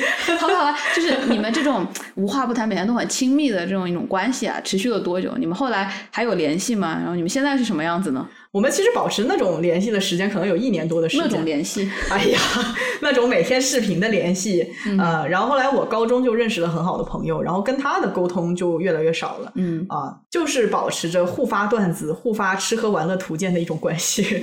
而且最好笑的就是，我们两个经常好几个月、一年多没聊天，然后突然诈尸。永远都在计划什么时候去对方的城市看对方，但是从来没有实现过，因为总有更紧急的事情要做。但是偶尔去到对方的城市，肯定会去看一眼的，一直到现在都是保持这样的关系。嗯，我突然想起来，那天我还跟他聊天，我说：“你知道吗？咱们两个已经认识十六年了。”我的妈呀，你能理解吗？对啊，我觉得就是从我们都适应了自己的环境开始。把留给对方的时间分给各自生活当中的朋友和社团，这些更加优先的事情。所以说啊，套用你们这个例子，如果 Hassan 和 Nora 他们还在保持联系，他们没有突然的终止啊，那最后的结局，我觉得大概率就是跟你一样的。随着他们彼此慢慢的更加的适应自己的环境，嗯，有了人生中别的事情要做，那彼此呢又不能共同经历很多事情，他们就会失去联系嘛，或者突然诈尸嘛。嗯，对，是的。呃，人们对生命当中突然断裂或者是渐行渐远的重要关系，往往会产生 regret，就是一种遗憾的感觉。嗯，突然断裂的关系，就是指因为某些事情使关系破裂，难以复原。就比如说，呃，像 Hassan 和 Nora 这个样子，或者说是家里的孩子跟父母出柜，父母他无法接受，然后就断绝了这种亲子关系。嗯，呃，再或者是被朋友伤害了绝交，这样的都算是。嗯，那渐行渐远的关系相对来说就更加常见一些。我们与他人走上了不同的人生道路，因此逐渐变得没有共同话题了，无话可谈。就比如说学校里的朋友，毕了业之后，在不同的城市做了不同的工作，逐渐离对方越来越远，一直到不再沟通。其实就我的感觉来说啊，突然断裂的关系给人的遗憾呢，它是更强的。对，因为你之后总是会想这个问题啊，哎，你们最后一次见面是什么时候？因为一件什么事情使你们之间的联系断裂了？如果当时某件事情不发生，是不是你们还能够参与彼此的人生？就像你们上次说的那个 ghosting，ghosting，对。然后就成了一个未解的悬案，对一生的未解之谜嘛。对啊，所以说我就相信 Hassan 在那次分开之后啊，他在人生中很多的时刻，他都会想，如果当初我决定去美国找那个女孩，我们会有什么不一样的结果？对，而且 Nora 和 Hassan 经历了两次断裂嘛，一次是 Nora 突然移民，在他小学的时候；第二次是两个人决定不在 Skype 上面继续联系，那肯定是遗憾双倍。嗯，Daniel Pink 在《The Power of Regret》这个遗憾的力量当中，将对已经成为过往的关系而感到的遗憾分为两种。一种叫做 open door regrets，另外一种叫做 closed door regrets。其实我觉得很难找到一个直接的翻译，所以我觉得可以先通过定义解释一下。我觉得 open door regret 它就是一种开放性的遗憾，然后你说的 closed door regret 它就是封闭式的遗憾。哦，对，有道理，可以这样讲。那开放性的遗憾指的就是重新建立联系的机会还在，但是需要当事人努力去破冰。迎着尴尬而上，才能够重新建立联系。就比如说，我打个比方啊，我跟我初中时候的好朋友已经有十多年没有联系过了。明明我们俩的微信还在，但是总是打开对话框就放弃了，就觉得这么多年不联系，突然联系就很诡异，就像僵尸诈尸一样。对，呃，去年因为他结婚，我做了半天的心理建设，才发了一条信息祝他新婚快乐。嗯，而封闭性的遗憾指的就是已经没有机会再建立联系了的关系，已经什么都做不了了。就比如说与父母断绝关系、断联的一些人，他们听到父母去世的消息的时候，哪怕有千言万语，对方都不可能再听到了。我觉得你说的这种封闭式，它就是那种你在逻辑上面是不可能和死去的父母再说点什么，但是还有一种封闭式的关系，它就在于那个可能性其实还在。但是你们知道，你在做点什么，也不会再让你们重新连接上了。你们就像两个惰性气体，你们不会再为了彼此而激活了。你们的关系已经死去了。小吴的悟性很高，因为我接下来就要说这一点。很显然，黑桑和 Nora 对这段关系的遗憾是截然不同的。黑桑面对的是开放性的遗憾，而 Nora 面对的是封闭性的。嗯，最开始在 Facebook 上面寻找失散多年的朋友的是黑桑，时隔多年利用假期来找 Nora 的也是黑桑。他始终希望能够重建这段珍贵的关系，所以打通屏障去见他。而 Nora 在移民的过程当中，对故乡的人事物的记忆和感情都被稀释了很多。嗯，韩国对于他来说已经是不会再回去的地方了。所以很有意思的，就像是你刚才说的，虽然一切都还在那个地方，人都还活着，互联网也很发达，但是 Nora 却不会主动去重建与那些人事物的关系，因为对于他来说，这些已经是过往人生了。所以说，电影中的 Nora 和 Hasan 其实告别了三次，嗯，但前两次都是突然的告别。那这样的告别呢，会给 Hassan 单方面留下很多的遗憾，嗯，另一方面也留下了很多想象。他想象找到 Nora 的可能性，想象另一种生活的希望。尤其是 Nora 是 Hassan 人生中印象如此深刻，却在长大后没有见过面的人，所以对 Hassan 来说，他也很好奇，很想知道当初离开他去追寻另一种生活的 Nora，他过得究竟怎么样了。Hasan 有很强烈的愿望跟 Nora 再见一面，你可以说这是东亚男人的深情，或者是对一个答案的执念吧。呃，我觉得这个解读是开放的。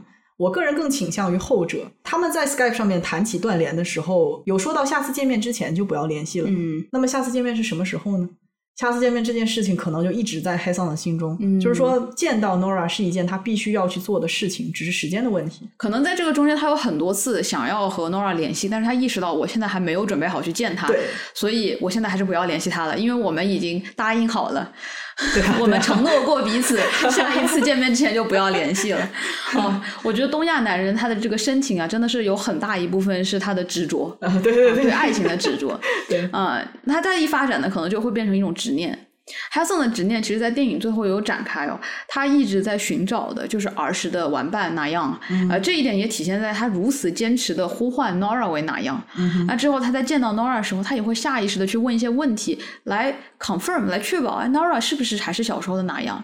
就比如说，他会问现在的 Nora，你想要得什么奖？那小时候是诺奖，长大以后是普利策，那现在呢？Nora 说，我现在没有在想这些。那海桑就会说啊，你一定有啊，你再想想。然后 Nora 就说，那我这次想拿 Tony 奖。这个时候 Hasan 听了之后，他就笑着说，哎，你看你果然还是没变，你和小时候一样。都是你跟小时候一样是有野心的。对，嗯，那其实我们作为观众都知道，Nora 已经变了，她已经变了太多太多了。但是 Hassan 他一开始是拒绝承认这点的。对。而对于 Nora 来说，他其实自己已经把现在的 Nora 和过去的哪样做了一个非常明确的区分了。嗯，就像我们可以把邮件 archive 可以把它归档，所有关于韩国的一切都已经被它归档在了过去。或者说像我们一开始说的，把它放在了那个回忆的盒子里。哎对对对我平常不会打开，但我知道它是我很珍贵的一部分。对对对，那我们继续深入聊两个人第二次的见面哦。嗯啊，这一次见面，两个人内心的波澜那肯定不比第一次联系的时候少。嗯，但是两个人早已不是青涩的大学生啊，所以他们处理的方式也成熟很多。其实见面的一开始真的是非常尴尬啊，毕竟他们 I know 十二年间都没有联系，然后 Hassan 突然间造访呢，是 Nora 始料未及的。嗯，所以在见面之前，我们就可以看到 Hassan 他整理头发呀，然后在那个地方 壮壮但但尴尬。壮壮又娇羞又尴尬。对，啊嗯，那他们见面啊，拥抱之后呢，Hassan 就跟 Nora 说，啊，他说，哎呀，我不知道这个时候怎么办，我该说点什么呢？哦，嗯，Nora 就说，我也不知道。Hassan 就接着问哦，哎，我们上一次聊天居然已经是十二年前了。你看，在这句话就没有必要，因为他们 两个人都知道我们上一次见面十二年前，但是为什么要强调这一点呢？嗯嗯，那 Nora 这个时候看到他的眼睛啊，就停顿了一下，他就低下头摇了摇头，仿佛是对十二年前发生的事情表达一种歉意啊。嗯但是他很快啊，这个表情中他就释然了，他就对 Hassan 啊回以笑意。还有一个细节哦，十二年前他们第一次见面的时候呢，海桑那个时候磕磕巴巴的告诉 Nora 说我很想念他。嗯，但这次他们并没有一开始说我想念彼此啊，这个东西没有用语言表达出来，而是蕴含在了他们对彼此的眼神和拥抱中。嗯啊，说不出口的原因有很多啊，一个呢是十二年前他们的确表达了思念，而这份思念也最终导向了对彼此的伤害啊。第二点可能是他们自己也无法在一瞬间处理那么强烈的感情，他们自己都搞不清楚那是什么。嗯啊，为什么他们搞不清楚呢？其实我能够明显的感觉到 Nora 见到 Hassan 的时候那种惊讶的反应哦，在他他们只会说哇，哇，是的，在她得知 Hassan 要来纽约的之后呢，她就跟丈夫说这件事情的那个语气，当时是轻描淡写的，就说、啊，我朋友要来。哪怕是她在远处刚见到 Hassan 打招呼的时候，她整个人是比较松弛的一个状态。嗯，但是当他们见面了啊，对视了，拥抱了。Nora 的情绪就开始缓缓上来了，这和 Hassan 啊，他从一开始的那种紧张的感觉就形成了很鲜明的对比。呃，我觉得就是刚见面的这一场戏啊，两个人的情绪它的变化实际上是从两个方向朝中间靠拢的。Hassan 一开始是非常紧张的，他见到 Nora 之后放松下来，而一开始非常对这件事情轻描淡写啊，没有那么上心的 Nora，他反而惊讶于真正见到 Hassan 时自己心中升腾起的复杂多变的感情。哎，这个地方其实我想要加一点我自己的观点，就是他的那种轻描淡写，可能是我个人对这个的理解吧。嗯，就是当你一个人的时候，当你没有真正见到一个人站在你面前的时候，你能够处理心里面的那种感情。比如说，我看到这条信息，我发现这个人要来了，我可能觉得某一种情绪被激荡起来了，嗯，但是我还可以控制得住。我觉得 Nora 她是一个非常会处理自己情绪的一个人，嗯她很会压抑自己的情绪，一直到真正见到这个人的时候，嗯她没有办法巨大的冲击感。对对，嗯我觉得最能够概括这一次两个人感情的词就是 nostalgia，就是我们刚才说的怀旧的感觉。nostalgia，我觉得是我目前看到的最难拆解的感情。啊 对，我们我们可以试着解读一下啊。首先，十几年没有沟通过的人，这样一段细若游丝却从未消失的关系，就这样出现在你面前。像你刚才说的，两个人带来的不真实感是非常震撼的。嗯震撼于时光飞逝，也震撼于缘分妙不可言。同时，因为上一次沟通还是十二年前那一次很糟糕的断联嘛，他们给对方留下的最后印象还是互相伤害。嗯而他们现在实现了十二年前共同的心愿，也就是见到对方。但是时过境迁，Nora 已经结婚了，黑桑也有了女朋友。这个迟到的见面令人感动又苦涩吧？嗯那对于离乡十二年的 Nora 来言，故乡已经是一个相当陌生的概念了。但是当 h a s o n 站在他面前的时候，他可能才意识到故乡一直都在那个地方，无论他记得与否，始终都在那里，是他生命中无可动摇的一部分。其实刚刚说到 nostalgia 这个怀旧的感情嘛，它这个比较有趣的一点在于，最先开始的时候，它其实是一种病，它是一种移民者的 psychosis。它最开始是出现在神经症战场上，呃，对，对他出现在战场上的，就是士兵到战场上面想家，他管这个叫做一种神经对症。，它伴随着很多的那种啊、眼泪啊，或者是头晕啊，或者是因为过度思念啊那种伤心的感觉。painful 就是痛苦的感觉。对，是的。而到后面呢，慢慢慢慢的这种情感才被去病化了，它不再是一种病症了。但是我们今天说起怀旧的时候，我们也会说到一个词叫相思病。嗯，啊，它还是有一种最先开始被理解为一种不正常在里面的，可能是因为在很早以前啊，这种呃所谓的全球化还没有开始的时候，其实人们是相对在一个稳定的地方居住的，很少有人会经历那种极大的身份的变动。而在今天呢，我们发现。其实大部分的人都在不断的面对或者说适应他身份的变迁啊，以至于这种怀旧的情感实在是太常见了。嗯嗯，对，那今天我觉得这个电影呢，后面我们会讨论到，它对我们对于过去的人生，对于这种身份的变动和当下身份的关系，也有很多新的想法。嗯嗯嗯，那这一次见面啊，我觉得对于 Nora 的震撼的感觉啊，也来自于 Hassan 的出现，他就像是一个回忆中逐渐淡去的人，他突然之间以一种无比具体的形象，都来到了现在，然后连带出了一系列的时空错乱之感。这跟你家的小何可不一样啊，这是活生生的人呐、你想想。嗯 嗯，所以见了 h a s a n 之后，第一天回到家，Nora 就跟 Arthur 说，看着他成为这样一个成年人，很长一段时间他就只是一个活在我脑海里面的小孩子，然后他变成了电脑里面的图像，然后他现在活生生的站在我面前，这种感觉很强烈。我不觉得我是被他吸引了，我只是太想念他。因为他们在人生中只有三个时间节点和彼此有联系啊，嗯所以对于 Nora 来说啊，这就像是一个幻灯片，三张图，一个男孩突然成了大学生，突然变成了成人，来到了他的面前。嗯那电影中最后三分之一的篇幅啊，其实就在为我们展现，当一个回忆中的人来到了现在，他究竟会给一个人带来哪些人生体验。我觉得首先当然是一系列的 what if 的问题啊，也就是那些如果当初怎么怎么样会怎么怎么样的问题。嗯，本可以发生却没有发生的，因为种种过往人生选择而错过的人生为 counterfactual life，假设性的生活，反事实思考，嗯反事实思考对，那 Nora 通过了解 Hassan 的生活，她仿佛看到了，如果他当时没有离开韩国去美国，他会怎么样？嗯或许他也会和自己的童年玩伴一样，去一个不错的大学，找一个普通的工作，然后考虑结婚生孩子。同时也不会经历这么多身份上面的变迁。嗯，而 Hassan 了解啊，观察 Nora 的生活之后，他发现 Nora 的人生和自己的也天差地别。他也会想啊，如果之前他们其中任何一个人做出了不同的选择，那会怎么样？嗯所以男主后来在酒吧里啊，也对 Nora 说：“来到了这里，让我有了很多奇怪的想法。如果十二年前我去了纽约会怎么样？如果你来了首尔又会怎么样？如果你没有那么一走了之，我们一起长大又会怎么样？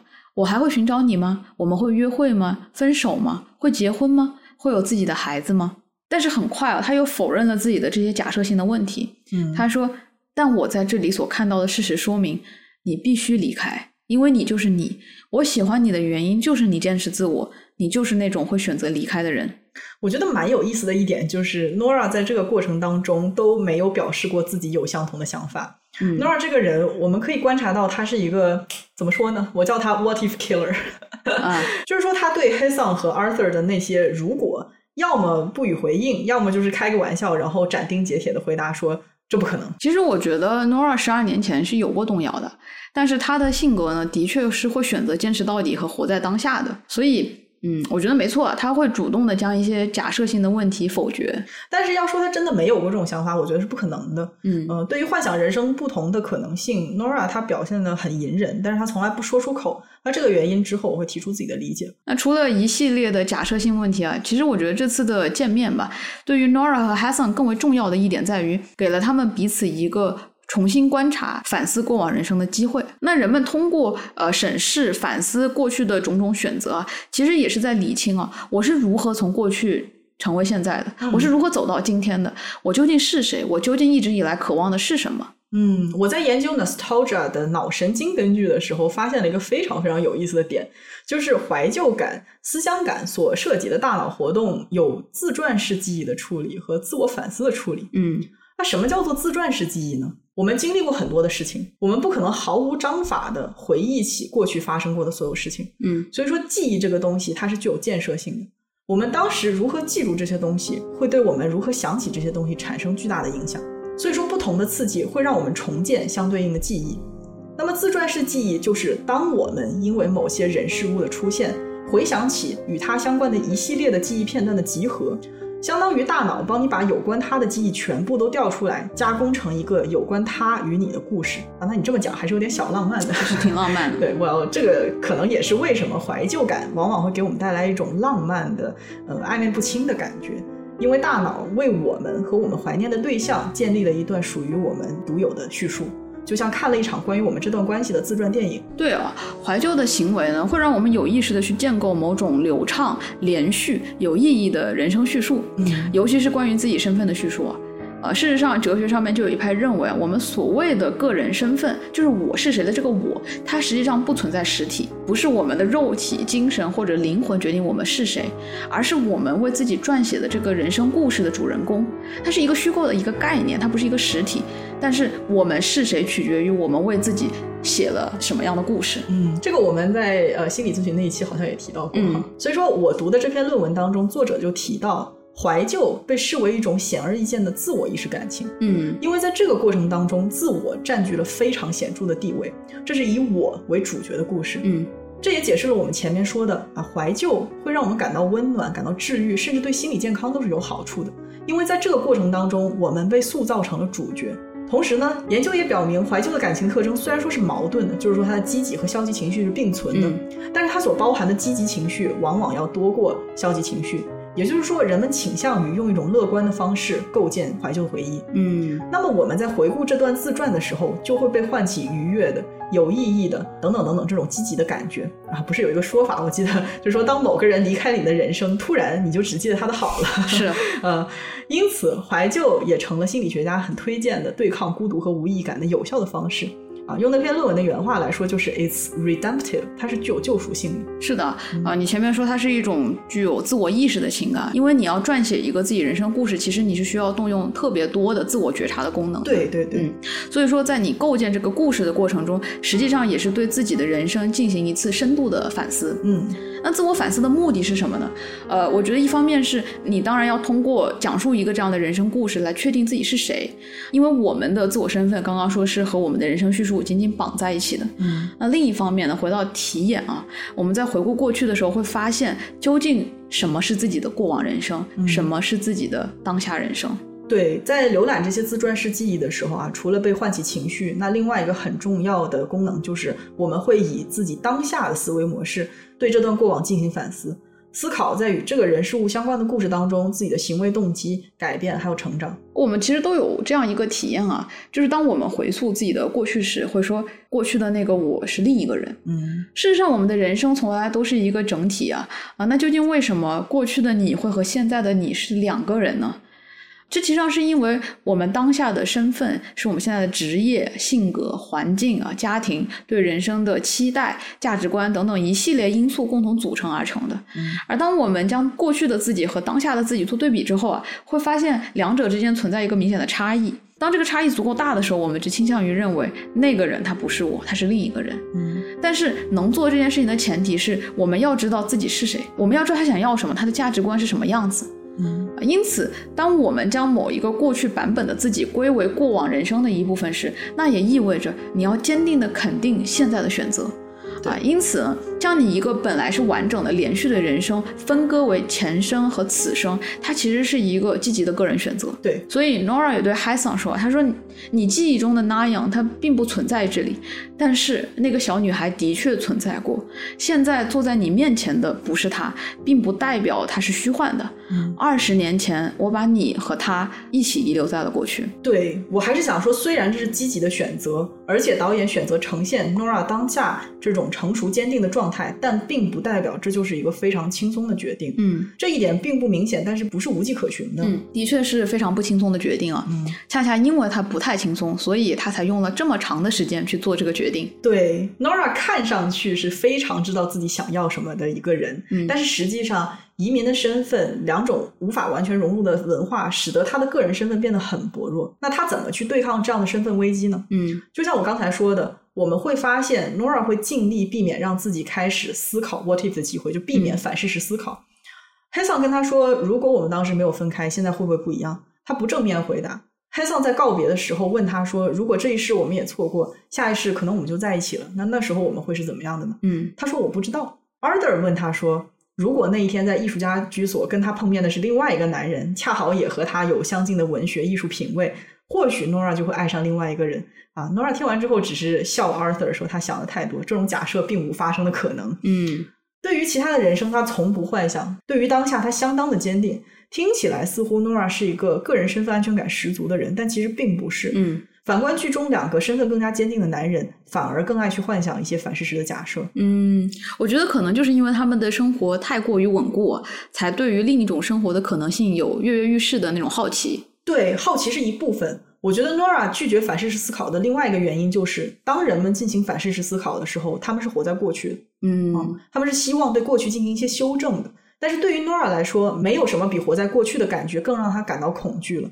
如果经历了那么困难的移民过程，自己竟然还在总是在留恋过往，那么做这一切的意义似乎就都消失了，这是他无法承受的。是的，Nora 现在生活在美国，他韩国身份逐渐被稀释，他也确定自己不会再回到韩国。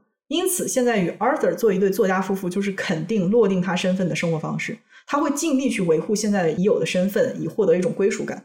这个就让我想到，我们见过很多的亚裔有着一种与白人结婚的执念嘛？啊啊，可能这确实是一种很有效的落定身份的方式。嗯，当然，这并不是在否认 Nora 和 Arthur 之间相爱的成分。他们固然是相爱的，但是除了爱情，Arthur 提供给 Nora 的是一个家庭，是一种对纽约的归属感。我觉得人其实是无法和故乡直接建立联系的，嗯啊，因为故乡它太抽象了。哲学上有一个很有名的例子啊，就是说一个人被带领着参观学校，他们去参观了学校的广场、花园、体育馆、教室、学生中心，然后参观了一圈之后，他问那个向导，他说：“哎，学校在哪儿呢？”事实是，他们刚才参观过的每一处都是学校，但也都不是，因为这些东西组合起来，他们一起构成的学校。嗯家乡也是同样的道理。我们回忆中具体的人、事、物、景、风土人情，一起构成了家乡的概念，而我们也只能通过这些实在的、具体的东西和故乡发生连接，也同样需要具体的人和事与新的地方建立归属感。嗯，对于移民者或者是任何经历过巨大人生变化的人来说，个人身份是我们通过主动选择成为什么样的人，放弃成为什么样的人来建立的。嗯很多人并不需要做出这样的选择，因为他们一生中都没有经历过什么身份巨变的时刻。就像我有一些从出生至今都在北京，可能他都没有走出过城八区的朋友，他从小学到大学到现在工作，性格、个人风格、价值观，甚至连外貌都没有怎么变过，因为他们从小到大都是在这样的环境当中，从来没有变过。嗯，我之前用了这样一个比喻来说，我们和过往人生的关系，他就很像是一个移民的人，他拿到了新的护照以后，他的旧护照其实还没有过期，嗯这个时候实际上他是已经拥有了新身份，但是旧护照呢，它还是没有过期，就是理论上来说，你依然可以用它回到原本的地方，但是不建议大家这么去做啊，这是不合你你这个不建议，应该是不能这么做吧？这会被抓起来发现的啊话。。我我的过我的重点是呢，这个时候你的旧护照还没有过期，嗯啊，就像是人和故乡的关联，并不是突然之间就断掉了。但是旧护照终有一天会过期，只不过你和过往人生真正的说再见的那一刻呢，会比名义上的再见还会迟到很多。这对就是为什么当你的旧护照过期的时候，你会有一种莫名的伤感，但是其实你自己心里知道，这个伤感应该在很多年前就已经是落地了。对，是的，是的。其实经历过身份变化，就会发现啊，我们很难带着多重身份去生活。就像你拿到了新护照的时刻，也就意味着你的旧身份作废了，不能再用了啊！嗯 大家注意，嗯，我们现在选择成为了某种人，那其他的与当下给我们带来归属感的身份有现实冲突、不可兼容的身份，要么成为需要适应的新身份，要么被我们归档为过往人生啊。那当然，现实当中我们对前者格外的谨慎啊，所以往往都是以后者结尾。就像 Nora，她不可能脑袋一热，她就跟黑送跑了，而是把它放在了过去。嗯而当过往的人生涌入现在，当我们因为某些契机怀旧，就带来了一次或大或小的 identity crisis，一种身份的危机，需要我们主动的用某种方式去处理。Nora 和 Hassan 的这次啊，距离二十四年的道别啊，其实才是真正的道别。嗯它同时也是现在的 Nora 和过去的 Nayan 的道别啊。人在每一个当下构建回忆里的故事，就会对过去进行一些整理、进行一些梳理和筛选啊。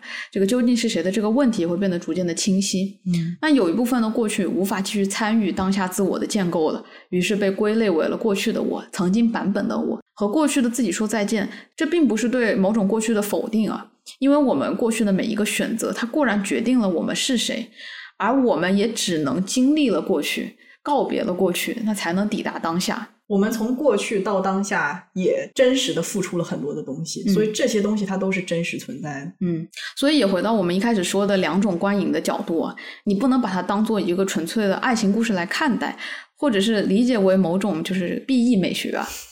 它表面上来看，似乎确实是表达一种宿命般的爱情观啊，类似于，哎，我爱的人是注定要选择离我而去的那个人，是注定不会和我在一起的那个人。嗯但这样的纯爱理解，它就未免浅薄啊，因为它归根结底是 Nora 人生的故事，是她的人生选择。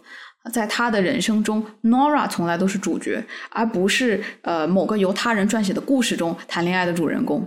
所以其实 Nora 选择了哪个男人，真的不是最重要的事情了。是的，我们有没有注意到他和 Hassan 最后聊天的时候有一个细节？Nora 结婚了，Hassan 那个时候也有了女朋友。然后这个时候，Hassan 听到这个话呢，他就说：“哦，对不起。”可是其实没有什么好对不起的。嗯你选择某一个人在一起，这并不是需要道歉的事情啊。你就像 Nora，她就不会为这件事情道歉，她是一定不会为这件事情道歉的。是的，导演在采访的时候也说过这样的话哦。他说：“我认为 Nora 就是这样的人，她不会为选择在纽约生活、选择剧作家的生活、追求梦想而道歉。这正是这部电影的核心所在。关于选择自己，我们很容易在脑中想着他会选择哪个男人呢？但事实上，他会选择自己。两个男人都知道这一点，他们也因此而爱着他。”我觉得 Nora 为成为自己而不道歉的态度特别值得肯定。因为很多人可能下意识的认为，当一个男性如此深情的等待一位女性，他如此的执着的爱着她，他希望对方看到自己，他等待了二十四年的时候，女性总是被期待做出某种正面的回应，或者是对这种付出的肯定，或者是对他感到抱歉嘛。嗯。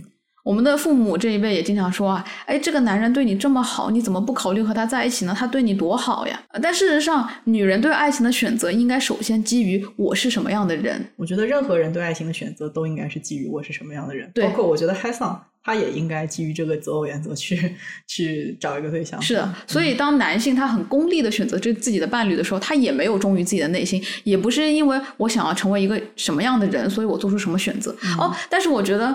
他可能也在一种功利的选择中选择了一个功利的伴侣啊，对，有可能是这个样子的。所以说，我觉得就是男性他更加的容易去为自己的选择而不抱歉。嗯，我自己也常常说，选择了什么样的人，往往意味着选择某一种特定的生活。Nora 她没有选择 Hassan，是因为那不是他想要的生活，仅此而已。这也是同样他选择 Arthur 的原因。那在这部电影中啊，这是 Nora 的故事，其实它就是 Selling Song 的故事。在这个人生叙述中，他是主动讲述的这个人，他是把这个故事呈现给我们的这个人。他在故事中也是主动的角色，他主动选择成为 Hassan 的好友，主动选择断联。包括第二次在纽约的见面啊，我们看到的依然是他主动走向了 Hassan，他一直都是行动的那个人。最后也依然是他选择了将小娜养和 Hassan 留在了二十年前。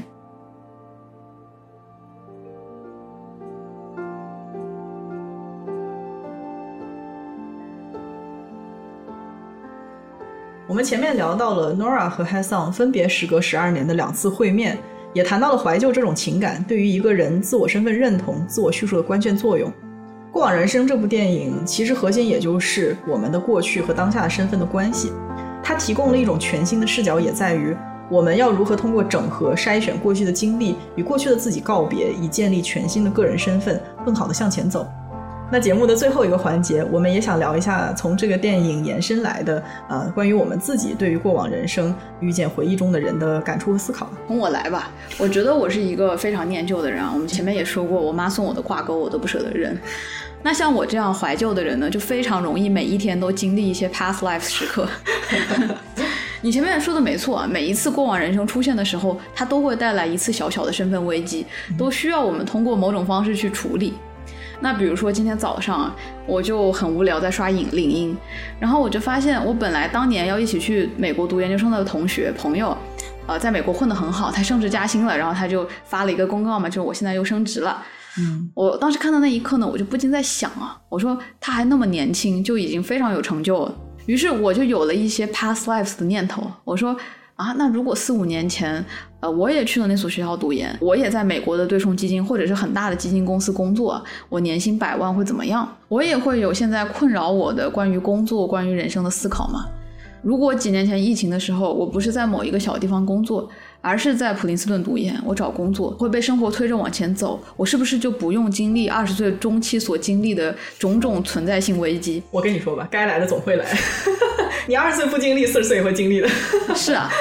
我的意思是，那如果我当时去读研了，我可能就不会在工作一半的时候遭遇到种种的呃人生的那种危机性的思考，我也不会进行了太多我现在看起来是困扰我自己的很多的想法啊，我肯定不会决定去读哲学，我也不会辗转了一两圈，然后现在半工半读啊，这档播客也更不可能出现了，哦，是吧？嗯，啊，类似这样的时刻也出现在上次啊，就是你记不记得我本科那个同学来拜访我们？嗯，啊，他是本科和我一起。学习的同学，然后两个月前他在读博期间嘛，就参加学术会议，就来到了我的城市。我当时看到他呢，我就想到我们本科一起经常学习、写作业，然后去教授办公室问问题的场景哦。那个时候其实我是比他更有学术热情的人啊，当时那个圈子里的朋友们也很看好我做学术嘛。但是后来他毕业直博了，我呢没有选择那条道路。两个月前他过来看我的时候，他已经是博士四年级了。嗯，你能想象吗？就是我听到他要毕业了，我真的感慨时间过得飞快啊。在读博之前，我们都会觉得哇，博士五六年太长了。但是这个时候他已经快毕业了。对我那个一起视频的朋友，他可能明年博士也要毕业了。对啊，嗯，其实回想我这过去的四年，我也是四处转展，换了很多工作，也成为了非常不一样的人，也拥有了很多不同版本的过去的我。那这个时候他在同一条路上走了这么远啊，已经快跑完了这场马拉松了。小吴真的是一个超级喜欢反事实思考的人，证明我非充分的发挥了人的这种功能 思辨性。嗯，就是很念旧啊。我记得是有两种反事实思考的，upward and downward，就是向上和向下。向上指的就是如果我过去做了什么什么，那么我现在会不会变得更好？嗯，那向下更像是一种后怕，就是说如果在某个时间点我没有做什么什么，那么我现在人生已经完蛋了这样的。嗯嗯，我感觉不管是哪一种，都经常从你的嘴里听到。是的。我觉得很多和我在过去的人生中有共同目标的人啊，或者是我曾经的同路人，他们就像是某种坐标。嗯啊，我们在人生的某个分叉路口走了不同的路，那下一次再遇见的时候呢，我总会联想到，哦，原来我们已经分开了这么久了，因为选择了不同的道路而成为了完全不同的人。那或许如果我当初没有选择不一样的路，我现在也会在和那个人相似的地方。这些过去了不可追的别样的人生呢，总是引起我的好奇。嗯，哎呀，相比小吴，我就是一个很冷血的人。啊 呃，其实我觉得你叫他冷血也好，也有人说他是一种潇洒啊、果断啊。嗯嗯，这样说也好。我对过去总是断的非常的干净，就是不管是物理隔绝还是精神隔绝，因为我甚至可以做到选择性遗忘很多会影响我当下决策的过往。嗯嗯，所以你说的这些问题，我不会主动去想。但是你问起来的时候，我才会去想。嗯我比较希望被放在过去的人事物，在我的过往人生中埋得越深越好，千万不要突然出现在我面前作妖。我想起来那天好像是跟麦麦聊天吧，他说他觉得总是在想过去意味着对现在不满意。其实，在这一点上，我跟他看法是一致的。嗯，我对诺尔很共情的一点，就是因为我当下的个人身份并不坚定，所以说，当我发现我自己在留恋过去，会感到恐惧，这是我的第一反应。我不想去多想这些问题。其实这个跟我经历了过多的身份变化是有很大关系的。我从幼儿园开始就跟着爸妈的工作，总是在搬家呀、转学呀，然后没读几年，毕了业又要换新的学校、新的环境。嗯等上了高中之后换国家、换交友圈，上了大学之后，我记得有一年我一年之内搬了七八次家。哇，对，其实啊，我觉得我是一个很容易留恋之前生活的人，但是我感觉在磨练当中，我变得不再去想那些可能了，在想那些反而有一种庸人自扰的感觉，嗯 或者说，我觉得我被训练出来了一种模式，就是说，当我去这样想的话，我会更着眼于现在。嗯嗯，而不是说我会对这个原因感到好奇。对我来说，眼下的选择就是最重要的。我像 Nora 一样，不喜欢那种被动摇的感觉吧。嗯，我觉得这点我们俩挺不一样的，因为你是一个非常乐于于去新的地方尝试新的事物的人，而我呢，就是一个非常不喜欢变动的人。嗯虽然说我人生中出国了以后也被迫的经历了很多的变动，但其实我每一次我都会有巨大的不安嗯啊，也有可能是因为我是一个如此轻易的思考这种过往人生的人。对嗯 而且从我的角度来说啊，思考过去或者进行一些假设性的思考，我不认为是会让我的当下动摇吧。因为你不喜欢变动，所以你其实是一个有根的人。我是一个有根的人，对，但是我的话，很多时候我是飘来飘去在这边。嗯，对，而且，嗯，就算是我每一次去思考那些假设性的问题啊，我的答案永远都是我充分接受并且相信现在的生活，嗯因为我相信在过去的每一个瞬间，我都做出了那个当下最符合内心期待和欲望的选择。嗯也正是因为我过去的每一次选择，成为了现在的我。所以说，回溯过去的时候，如果一定要将当下和过去的生活做类比呢，分出高下，或者是觉得另一边的草更绿，被放弃那条旅程更精彩啊，啊、那肯定是会对当下的生活有负面影响的。嗯但是如果我们通过思考过去和过去说再见，目的是更好的站在当下，我觉得它不失为一次对自己身份整理的机会。其实它也是一种学习，就是你从过往的经历当中，你看到你自己过去的选择，然后你现在就能够做出更好的选择。是的，是的。就比如说，呃，我从上面的例子来说吧，我至少有很多个版本的我嘛，两个版本就是我曾经想过读博，我曾经也想过成为一个呃资本市场上叱咤风云的人，这些都是过去时了。嗯那个想要去名校的我，那个想要好好做出一番事业的我，也是过去式了。嗯而当下的我啊，也必然在未来的某一个瞬间，当我回想的时候，也成为了另一个版本的过去式的我。嗯但更重要的，我觉得更重要的是，我当下做出的选择是不是忠于我自己的本心？是不是在我回望现在的时候，我不会害怕任何一个有可能从我现在发展出来的别的生活的可能性是我没有选择的？嗯啊，这个是我觉得更重要的一点。当我们说反事实思维的时候，我们是从现在的角度去幻想过去我们没有选择的那条路嘛？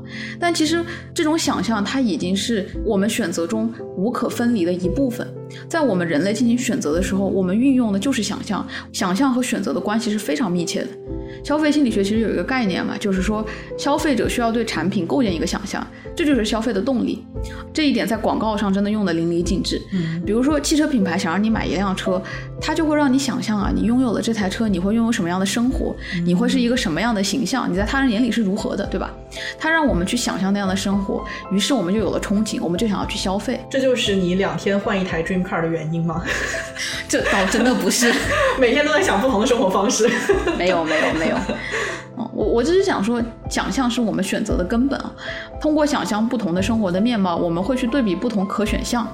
比如说当年啊，我放弃去名校读金融的时候，我就是看了往届毕业生的简历，我去查了他们后来的发展，我就开始问自己，啊、如果我这样子活，这是我想要的简历吗？这是我想要的生活吗？我把我放在了他们的位置，如果我现在过着是那些毕业生的生活，我会满意吗？那一刻我就犹豫了，所以我就没有走那条路。之后呢，当我已经走过了很多不同的人生道路，当我回头回忆那个瞬间的时候啊，可能我一方面会对照，就是哎，走了那条路的人生和当时想象是否相同。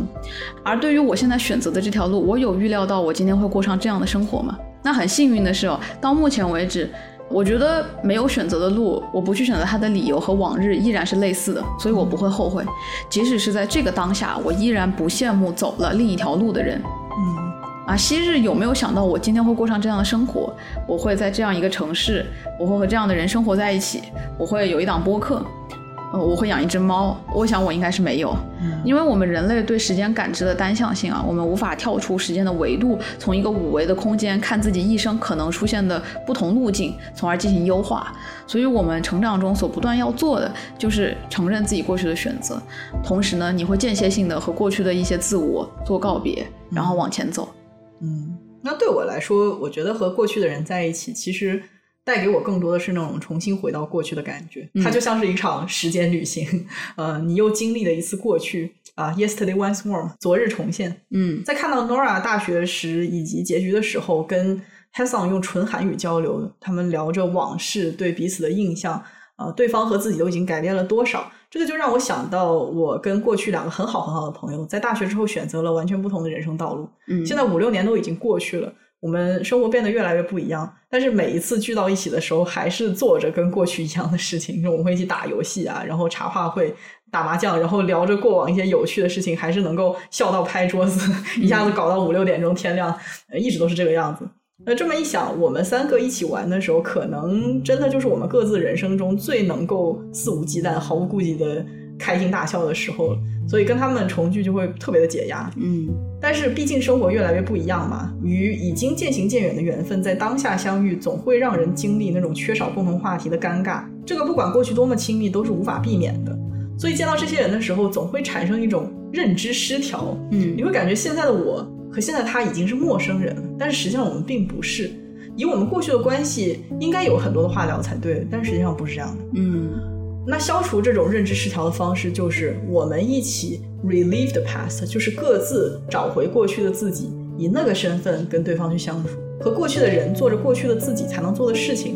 嗯，我觉得这个大概也是为什么我每次跟老朋友聚在一起，总是觉得我们都还是以前那个鬼样子，一点都没变。实际上是你们非常默契的选择，都保持原来的样子。对，其实是一种错觉，我们都已经变了，但是我们都选择把那部分自己先放到一边，像以前一样相处。哎，其实这么一想，还是一种挺苦涩的快乐。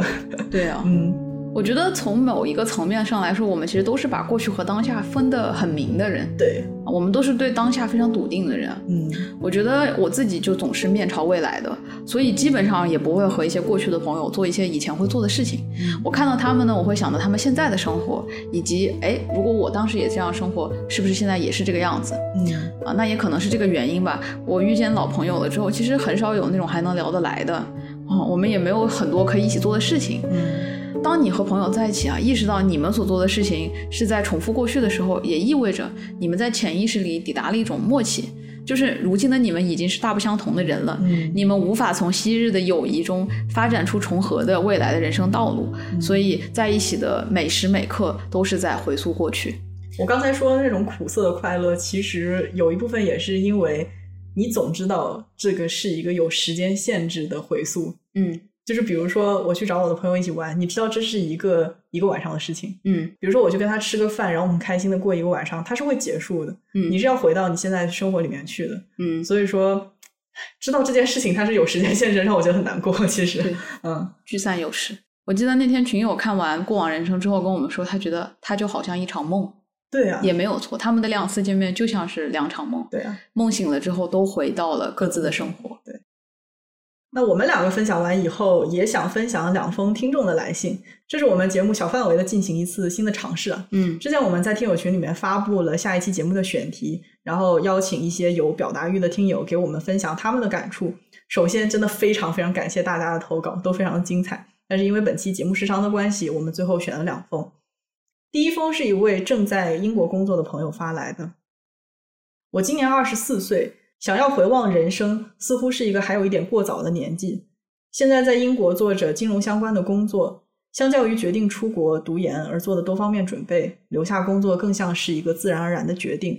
从得知《过往人生》这部电影的简介，到看电影期间，以及在电脑上敲下这段文字时，有一个人的身影一直在我的脑海中挥之不去，就是我的前女友。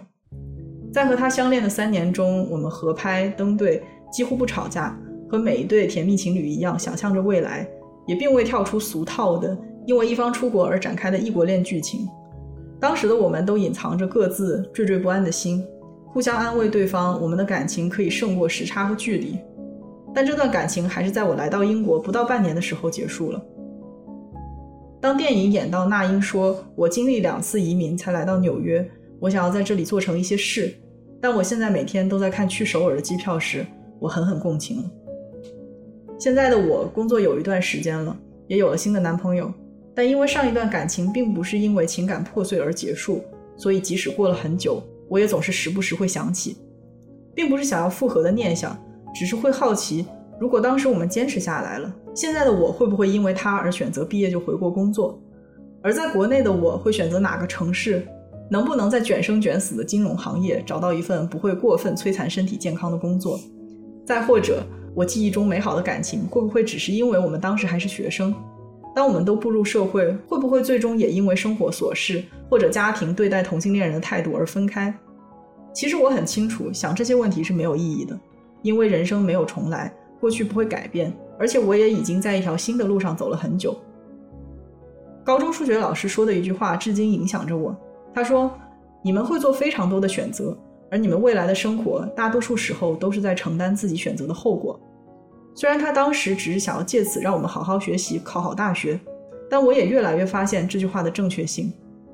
无论当时所做决定的好与坏，我们都要为之负责，并承担这个决定带来的结果，中性意义的结果。而对这句话的认同，也造就了我不回头的性格。我从来没有跟任何人分享过这些想法，本有想要跟男朋友分享的冲动，但还是被抑制住了。一是因为觉得他难以共情，二是这些想法可能会被他误解，徒增他的烦恼。对未能展开的人生，我们总是心怀好奇和猜想，甚至会有后悔。如果我当时怎么怎么做了，现在会不一样。但这种想法并不现实，再加上疫情的影响，我的生活准则变成了在有限的时间里，及时、尽心、快乐的尝试各种事情以及享受生活，会让自己对另一部分可能存在的平行人生少一些无谓的觊觎和纠结。那我来分享第二封来信了，它的题目叫做《错过的爱情以及对自我认同的追问》。考虑到故人重逢的主题，剧情简单的有些出乎意料。相比情节本身，导演更注意刻画一种情感的张力。就像某位一起观影的群友说的：“暗流涌动。”导演似乎一直把观众放在影片开头餐厅里两个窃窃私语的观察者的位置。在那次视频通话前，在纽约第一次相见那一次回眸时，在昏黄灯光下两人的对视中，以及最后海胜临走前，那英和他站在车库前的那场戏，导演一直让观众猜测是不是要发生点什么了？但是看上去什么都没有发生。处在这种心境中久了，我感到自己的呼吸都变得小心翼翼起来。那英和海胜，两个童年玩伴，拥有对彼此最美好的童年回忆和孩童之间的默契。当那英远走，而海胜在他们中年再次出现在他的视野中，带着童年记忆，带着故土来到他的身边时，那英能做的是什么呢？除了餐厅的长谈之外，对两个段落印象特别深。一个是那英和海胜去从前他和亚瑟约会的公园散步，背景里遍地都是各种年龄段的情侣，他们俩坐在台阶上吹着风，回忆往事。那英说：“我们那时候太小了。”海胜回答说。十二年前遇见的时候，我们也还是孩子。那英说：“但我们现在不是了。”一阵沉默，没有后续。镜头切向河面上的夕阳，没有说出口的话是什么呢？我们都是大人了，但是错过的时光永不回头，而如今想要从头再来已是不可能。还有一个场景是那英回到家和丈夫聊重逢的经历。那英对海胜的评价是：他简直太像个韩国人了。他用典型的韩国观念去看待所有事物。接着说：“我跟他在一起，感觉我非常不像韩国人，或者从某种层面上说，更像个韩国人了。”在那英早早离开家乡来到异国求学并奋斗至今的人生中，大概有不少经历身份认同的考验时刻。或许在和海胜重逢之前，他认为自己已经思考清楚了。但是海胜带着太多东西来到他身边，这使得那英必须再一次直面自己身份认同的问题。他在坚定追寻广阔人生的同时，不得不承认自己灵魂的一部分属于故乡，属于那些他和海胜一起玩耍的日子。很心疼亚瑟，他一直以来都知道眼前自己所爱的妻子有更多不为他所知的部分，所以他吃腊牛肉、玩花牌、认真学习韩语，只为听懂妻子的梦呓。但海胜的出现让他陷入茫然，自己和妻子共同走过这十多年是建立在什么基础之上的？他是否根本不了解所爱之人？这一切是否只如梦幻一场？他认识的女人是 Nora Moon，而他体内还住着一个叫做那英的女孩。这个女孩只有海胜认识，他为这样的事实而感到痛苦不已。而另一边，海胜也并不了解作为 Nora 的他。那英给出的答复是：往事已不可追。当下也不可被抹除，我只能沿着现在的状态一直往前走。整个片子最触动我的，其实不是那场三人谈话，而是最后海胜要离开时，他们二人朝彼此转身，像童年时一样面对面，相对无言。那一段情绪饱满到了极点，把话语、动作和眼泪都憋在心口。不知道是不是我的错觉。两个人中间仿佛形成了一个稠密的引力空间，有一股看不见的力量向中间拉扯他们的身体，精神摇摇晃晃，几乎要坠落进去。然而谁也没有移动分毫，直到出租车加速了离别的到来。和在纽约的第一面那英主动拥抱海胜不同，这一次是海胜主动拥抱了他，并对他说出了姻缘。影片一直在重复姻缘这个概念，亚瑟和那英的相爱相伴是姻缘。那英和海胜的数次重逢是姻缘，而海胜和亚瑟坐在吧台边共同沉浸那个夜晚也是姻缘。所谓姻缘到底是什么呢？我还没有一个很好的答案。或许它是对命运的浪漫化解读，或许它是两个人基于对另一个人爱的彼此理解，或许它是在轮回中藕断丝连的愿望与祈求。还有一个主题反复出现，那就是离别。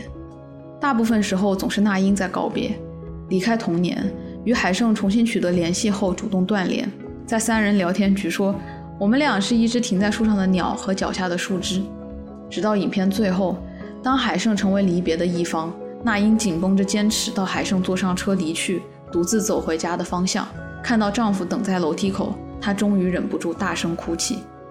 这一次是她被留在了原地，当重要的对方离去。他终于感受到那种巨大的痛苦。片子看完，在会议室里和大家聊感受，想到了“人生海海”这个词。据说他在闽南话中的意思是：人生像大海一样变幻不定、起落沉浮，但总还是要好好活下去。我在想，那英和海胜他们建立羁绊，他们彼此分离，然后重逢，然后再度分离。在这些交叉的瞬间之处，两人的人生可以说正在渐行渐远。这种人生变化无常，而往事可以追溯却无法重来的感受，让我想到杨德昌的《一一》里，已经结婚生子的中年男人 NG 和初恋情人在东京街头游走。一位网友描述道：晚上，他敲开女友的房间，告诉她：“我这辈子只爱你。”随后关上门，回到自己的房间。故事没有后续。他们只是像这部电影中的那英和海生一样，回到了各自的生活中。我想，这也是一种人生海海吧。